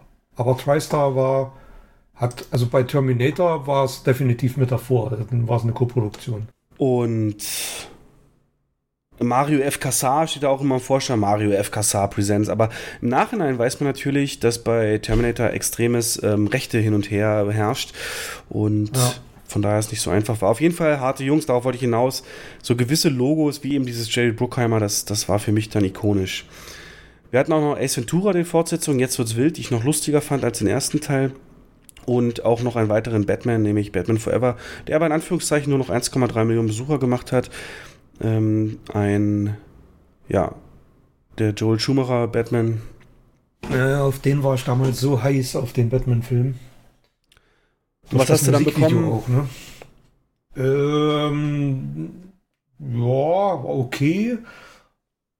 Die, die darauffolgende Fortsetzung mit George Clooney, die war scheiße. Richtig. Batman und Robin. Die war, also die war Rotz. Ist ja, ja bis heute. Batman Forever ging noch, war halt sehr bunt, sehr comichaft und. Genau, es gab eine Fortsetzung zu Free Willy. Dann haben wir die Brücken am Fluss, Legende der Leidenschaft und sowas, was aber nicht so mein Genre unbedingt war. Und dann auf Platz 17 aber endlich ähm, Star Trek Treffen der Generation. Und mit 1,8 Millionen richtig gut. Und da habe ich eine Anekdote zu. Und zwar war das der erste Film, den ich nicht in den Weltspiegelkinos, von denen ich heute schon erzählt habe, geguckt habe, sondern in meiner Heimatstadt, die kein eigenes Kino hat, gab's, äh, wurde da begonnen, in so einem Gasthaus, das heißt Gasthaus, in so einem größeren, naja, Veranstaltungsort möchte ich sagen, also so ein ein mhm. Ort, der normalerweise eben für Veranstaltungen genutzt wurde, auch mit, mit oben ein paar Rängen und unten so. Da hat man dann einfach Stühle reingestellt und über den Sommer hinweg eine Leinwand da über die Theaterfläche gespannt, was eigentlich eben so eine Bühne war und davor eben eine, eine Leinwand und das dann rausgestellt. Und da habe ich Star Trek eine Treffen, Treffen der Generationen gesehen, zusammen noch mit Schulkumpels, wo ich noch weiß, auch dass mir das mir so hängen geblieben ist. Ähm, ich hatte damals gerade eine Brille bekommen, ja. Also ähm, ich brauchte die nicht immer, aber ich habe so in dem Alter ungefähr habe ich eine Brille bekommen. Und dann hatten wir uns da eben verabredet und wir saßen dann da drin. Und bevor er losging, ich komme da rein, dreht sich einer um und sagt, hä? Was guckst du durch Fenster? Kannst doch reinkommen. und äh, dieser Witz so damals, gerade, ja, der du lachst, aber ähm, wenn man eine Brille neu kriegt, ne, und, und, und das ist ja erstmal schwer für jemand so, ne? Das ist so Zeichen, so Augen sind schlecht und du bringst es nicht mehr ja, und so, Mojo ist weg. Ja, und dann kommt so, weg, ja. dann kommt so ein Spruch, naja, nicht so, nicht so schön gewesen. Aber auf jeden Fall war das eine nice Erfahrung. Ich habe nichts gerafft bei diesem Film, 0,0, weil ich hatte überhaupt kein Star Trek Vorwissen, gar nichts. Und deswegen für mich auch nicht so hängen geblieben, wahrscheinlich für dich, auf den du wahrscheinlich mega gehypt warst, könnte ich mir vorstellen. Ja, total. Ist das im Vorher schon irgendwas geleakt so, wie das ausgeht, oder war das komplett überraschend alles? Also, ich war ja zu der Zeit in einem Star Trek Fanclub drin mhm. und habe wirklich alles mir reingezogen, was damit im entferntesten zu tun hat. Und ähm, hatte durch den Fanclub das Glück, auf die Berliner Premiere fahren zu können. Nein. Und ja, klar, und da habe ich mir doch die, die Autogramme geholt, die bei uns im Büro hängen. Da Ja, saßen ich da William Shatner und Patrick Stewart und Brent Spiner und haben da auf dem Plakat unterschrieben. Und das habe ich noch. Und da, ähm, da habe ich einen Film gesehen. Wie läuft denn so eine Premiere? Ist das wirklich nur dann, hast du dann am, am Teppich gestanden, hast dein Poster hingehalten oder gab es da so einen Tisch, wo jeder hin konnte? Nee, oder? das war so ein Tisch, das war so ein Tisch, Autogrammstunde. Hast du natürlich lange da gewartet und das Poster habe ich mir mitgenommen gehabt. In der Hoffnung, dass ich ja irgendein Autogramm drauf kriege und das hat dann auch funktioniert. Es sah dann entsprechend ramponiert aus, äh, irgendwer hat dann dran rumgezogen und ich habe mir dann die Ecken abgeschnitten, die eingerissen waren. Aber gibt's halt noch. Ja. Also du Und hast dann wurde der Film, Captain Picard schon in die Augen geguckt, ja? habe ich schon, ja. Alter. Sehr sympathische, sehr sympathische Leute waren das. Aber verbalen Austausch Total gab's nicht, ne? total nett. Nee, einfach nur Hi und Hm. das ging, das war wie Fließband, ne? Und die saßen dann aber mit im Film? Die saßen nicht mit dem Film, ne? Okay. Mhm. Und äh, war das für dich, kann man, kann man sagen, für so, ein, für so Trekkies und so einen Star Trek-Fan wie dich, war das damals so ein bisschen wie äh, dieses Jahrzehnt für, für Marvel-Fans in Endgame und Infinity War so? Das Ah, ist, das, das war, das war so die Kirsche auf der Torte, ne? Das war so der, der heilige Gral überhaupt. Und ich wollte den Film dann unbedingt so richtig gut finden, obwohl er leider nicht so gut war. Aber das war in dem Moment auch egal. Also, es war einfach ein tolles Erlebnis. Und warst Ja, du am Ende mit dem kurz Produkt zufrieden oder saßt du am Ende da wie nach Episode 1?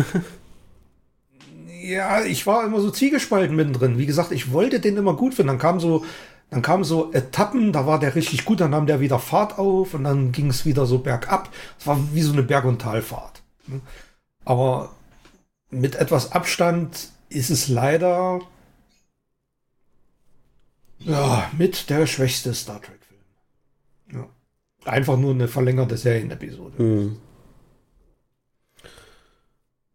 Gut, auf jeden Fall gab es wieder einen Star Trek und man konnte ja nicht ahnen, dass der nächste, der kommen wird, der auch noch in den 90ern stattfindet, dann so was von Star Trek den Mainstream geöffnet hat und Ja. Erfolge gefeiert hat, wie man es nicht für möglich Genau. gehalten hat, den ich natürlich auch dann komplett anders wahrgenommen habe. Ähm, aber vorher noch im Jahr 95 Braveheart. Ähm, zwei Millionen Besucher in Deutschland, generell international auch sehr erfolgreich. Mel Gibson. Es war alles noch vor meiner Schottland-Liebe und ich habe den auch nie komplett gesehen tatsächlich. Äh, hat mich irgendwie nie gereizt, obwohl jetzt im Nachhinein man sagen könnte, hä, du in Schottland, warum guckst du nicht, holst du nicht nach? Das Problem ist mittlerweile, durch meine zwei Trips nach Schottland jeweils und die Touren, die ich da auch mitgemacht habe und ein bisschen mit den mit den Tourguides reden konnte und natürlich immer äh, die Filme anspreche, die in Schottland spielen bei sowas, dass wirklich in Schottland selber, jeder hasst diesen Film, ne? einfach weil, weil er null akkurat ist, ähm, weil er, weil er das darstellt, wie es niemals gewesen sein könnte. Alleine eben diesen Hauptangriff, wo er seine Rede da schwingt und sie haben Schottenröcke auf den Pferden an oder beim Angriff, das war halt, entsprach halt nicht der Wahrheit. Und er wird auch in der Geschichte von Schottland viel zu hoch gehoben. Äh, der William Wallace, der hat zwar auch was bewegt, aber viel wichtiger ähm, war später noch Robert de Bruce, wo er dann Netflix ähm, den Outlaw King Film über ihn gemacht hat und auch wesentlich mehr da auf Histori historisch Akkurates hab ich- geachtet hat. Das habe ich auch mal gelesen, dass die Kon Kostüme, ähm, die da zu sehen sind, erst viel später überhaupt in der Realität Ja. vorhanden waren. Richtig. Dass dieses typische Hollywood nimmt was, was und, und, und, und, und, und, mischt sich das so zusammen, dass es Mhm. eben popkulturell einen Wiedererkennungswert hat. Ähm, Aber als Film fand ich den sehr gut und der hat ja auch, ich glaube, der hat sogar einen Oscar als bester Film gewonnen in dem Jahr oder im Jahr drauf dann. Ja. Ja, ich meine ja, Mel Gibson, beste, bester Film, beste Regie, ja. Und ein sehr schöner Soundtrack von was, James Horner, glaube ich. Ich glaube, ja. Ja.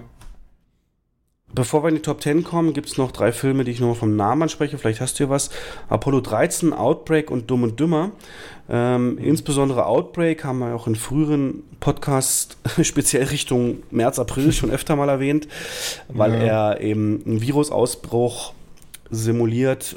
Natürlich noch sehr Hollywood-reißerisch, aber auch mit Begriffen, die heute komplett äh, im Alltag drin sind, Quarantäne und so, ähm, uns damals vorweggenommen hat. Und wie gesagt, der größte Unterschied zu jemand, der den guckt und das mit Corona in Verhältnis setzt, ist halt, dass Corona eine Sterblichkeit von 0, Prozent hat und dieser Virus in dem Film 25 Prozent. Und entsprechend wenn du das mal hochrechnen würdest, was jetzt schon für Maßnahmen getroffen werden, was würde passieren bei einem Virus mit 25% Sterblichkeitsrate, ähm, ist es doch sehr dystopisch, Wird äh, ja- den jetzt anzugucken. Ja, aber ja, genau, aber wird ja in dem Film auch deutlich gemacht, ne, dass alle Maßnahmen, die da zur Eindämmung getroffen werden, sinnlos sind. Also Bombenabwürfe und was da alles gemacht Ja, ja, soll. Bombenabwürfe, Aerosol, ja. weil ja. das Virus sich schon längst verbreitet hat und weil man nur durch, ähm, nur durch den Ursprung überhaupt ähm, ja, die Möglichkeit hat, das zu bekämpfen. Und eigentlich gibt es sehr viele Parallelen. Das ist ein Wildtier, das das Virus überträgt. Ein Affe sogar. Nee, hier war es ja eine Fledermaus bei Corona, genau. Und Richtig. ja. Ne? Es ist ein Wildtier und äh, es potenziert sich halt. Zuerst gibt es ein Wirt Null, Patient Null. Das ist ja auch so ein Spruch, den mittlerweile, oder so ein Ausdruck, den jeder kennt. Mhm. Und ähm, wenn jeder nur zwei ansteckt, hat man halt eine Woche später irgendwie zigtausende Leute, die damit rum, oder wenn sich das jeden Tag verdoppelt, die Auswirkungen, die es haben kann, kennen wir ja jetzt. Ja. Und der ist halt super aggressiv, be- verbreitet sich sofort über Luft. Es gibt Ist das nicht Ebola sogar? Ist sowas ähnliches wie Ebola, oder? kann sein, dass daher kommt, Meine- ich weiß gar nicht mehr. Ja, genau, ich glaube sowas. gibt eine CGI-Sequenz in dem Film, wie lustigerweise jemand im Kino sitzt, hustet und man kamerafahrttechnisch die, Ja, die genau. Tröpfchen verfolgt zum nächsten. Und äh, ja. wollen wir jetzt nicht näher drauf. Nee, ist genug gesagt. Dumm und Dümmer ähm, habe ich dann auch später erst irgendwann nachgeholt. Ich fand daran nichts toll. Also, wer wie das grünes Licht bekommen haben konnte und dann noch so erfolgreich werden konnte, das ist für mich. Na gut, das war Jim Carrey in erster Linie, der den gezogen hat. Ja. Aber nichts Besonderes. Für mich dafür umso besonderer Apollo 13.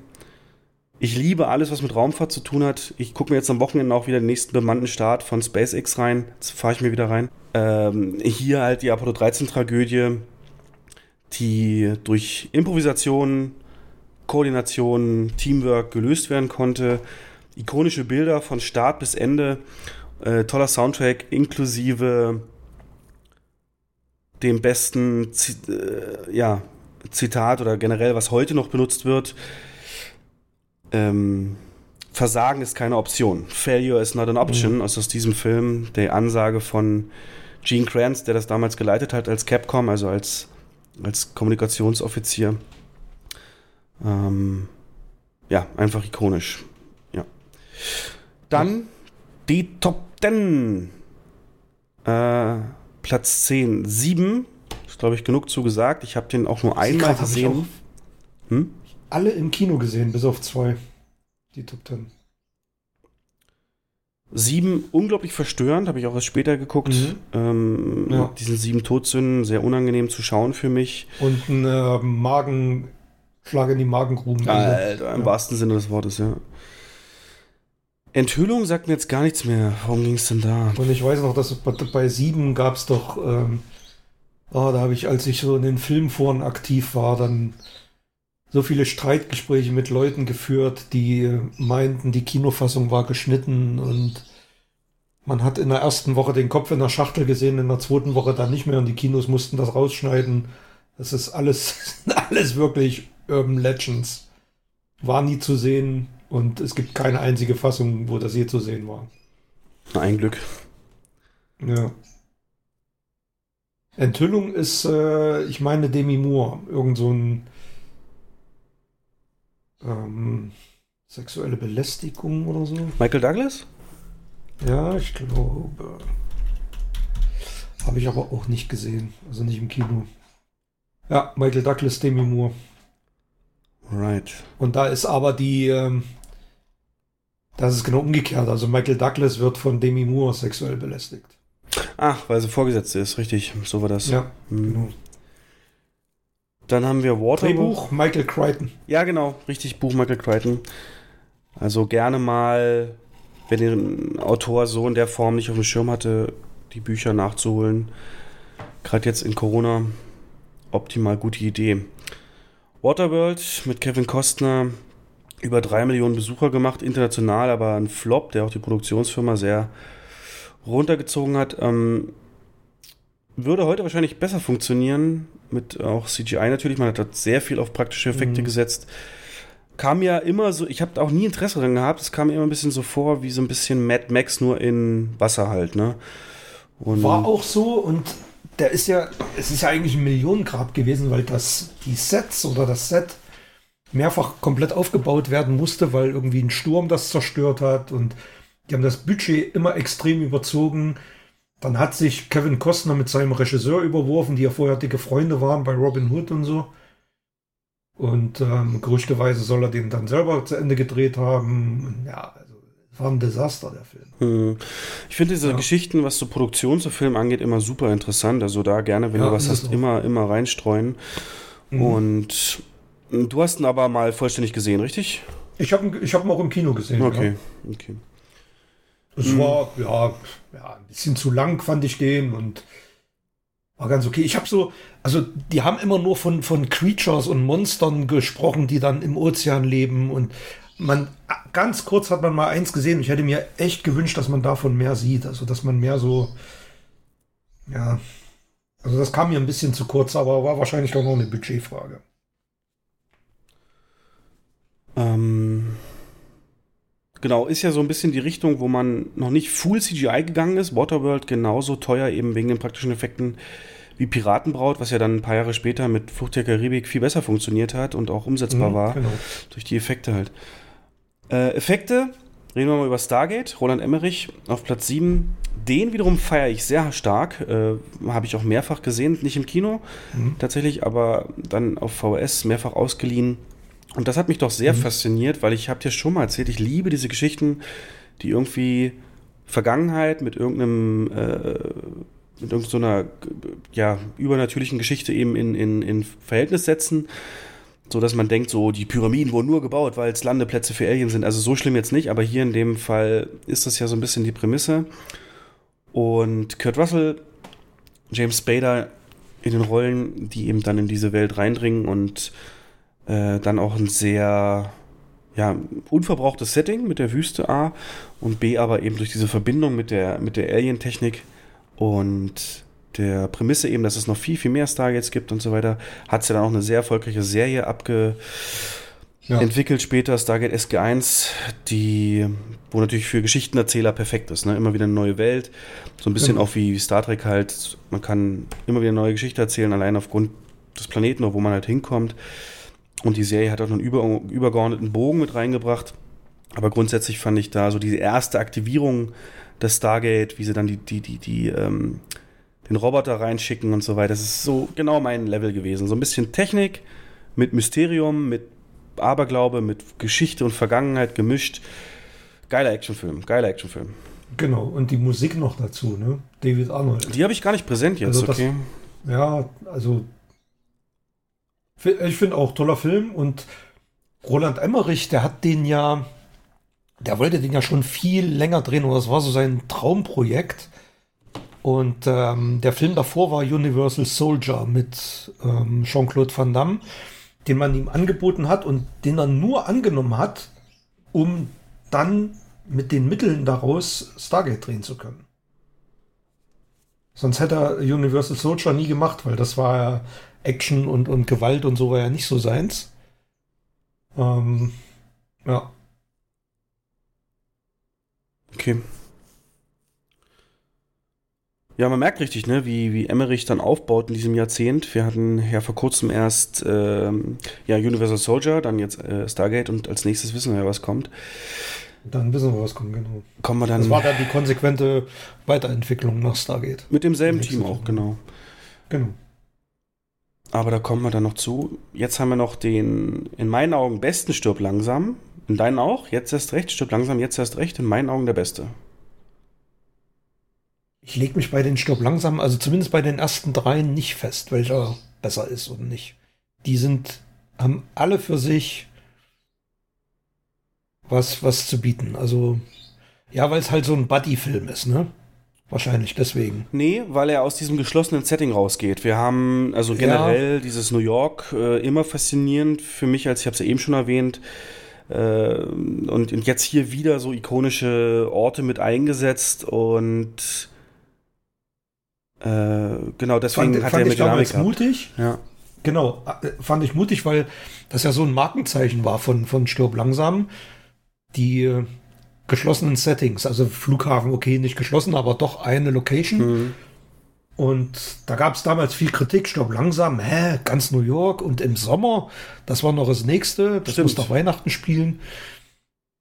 Hm, aber es war, das hat der Reihe super geholfen, sich nicht festzufahren, immer in einer, ja, also nicht immer dieselbe Handlung nochmal zu erzählen. Letzten Endes ist Teil 2 selbe wie der erste, nur mit einem anderen Bösewicht ein bisschen anders erzählt.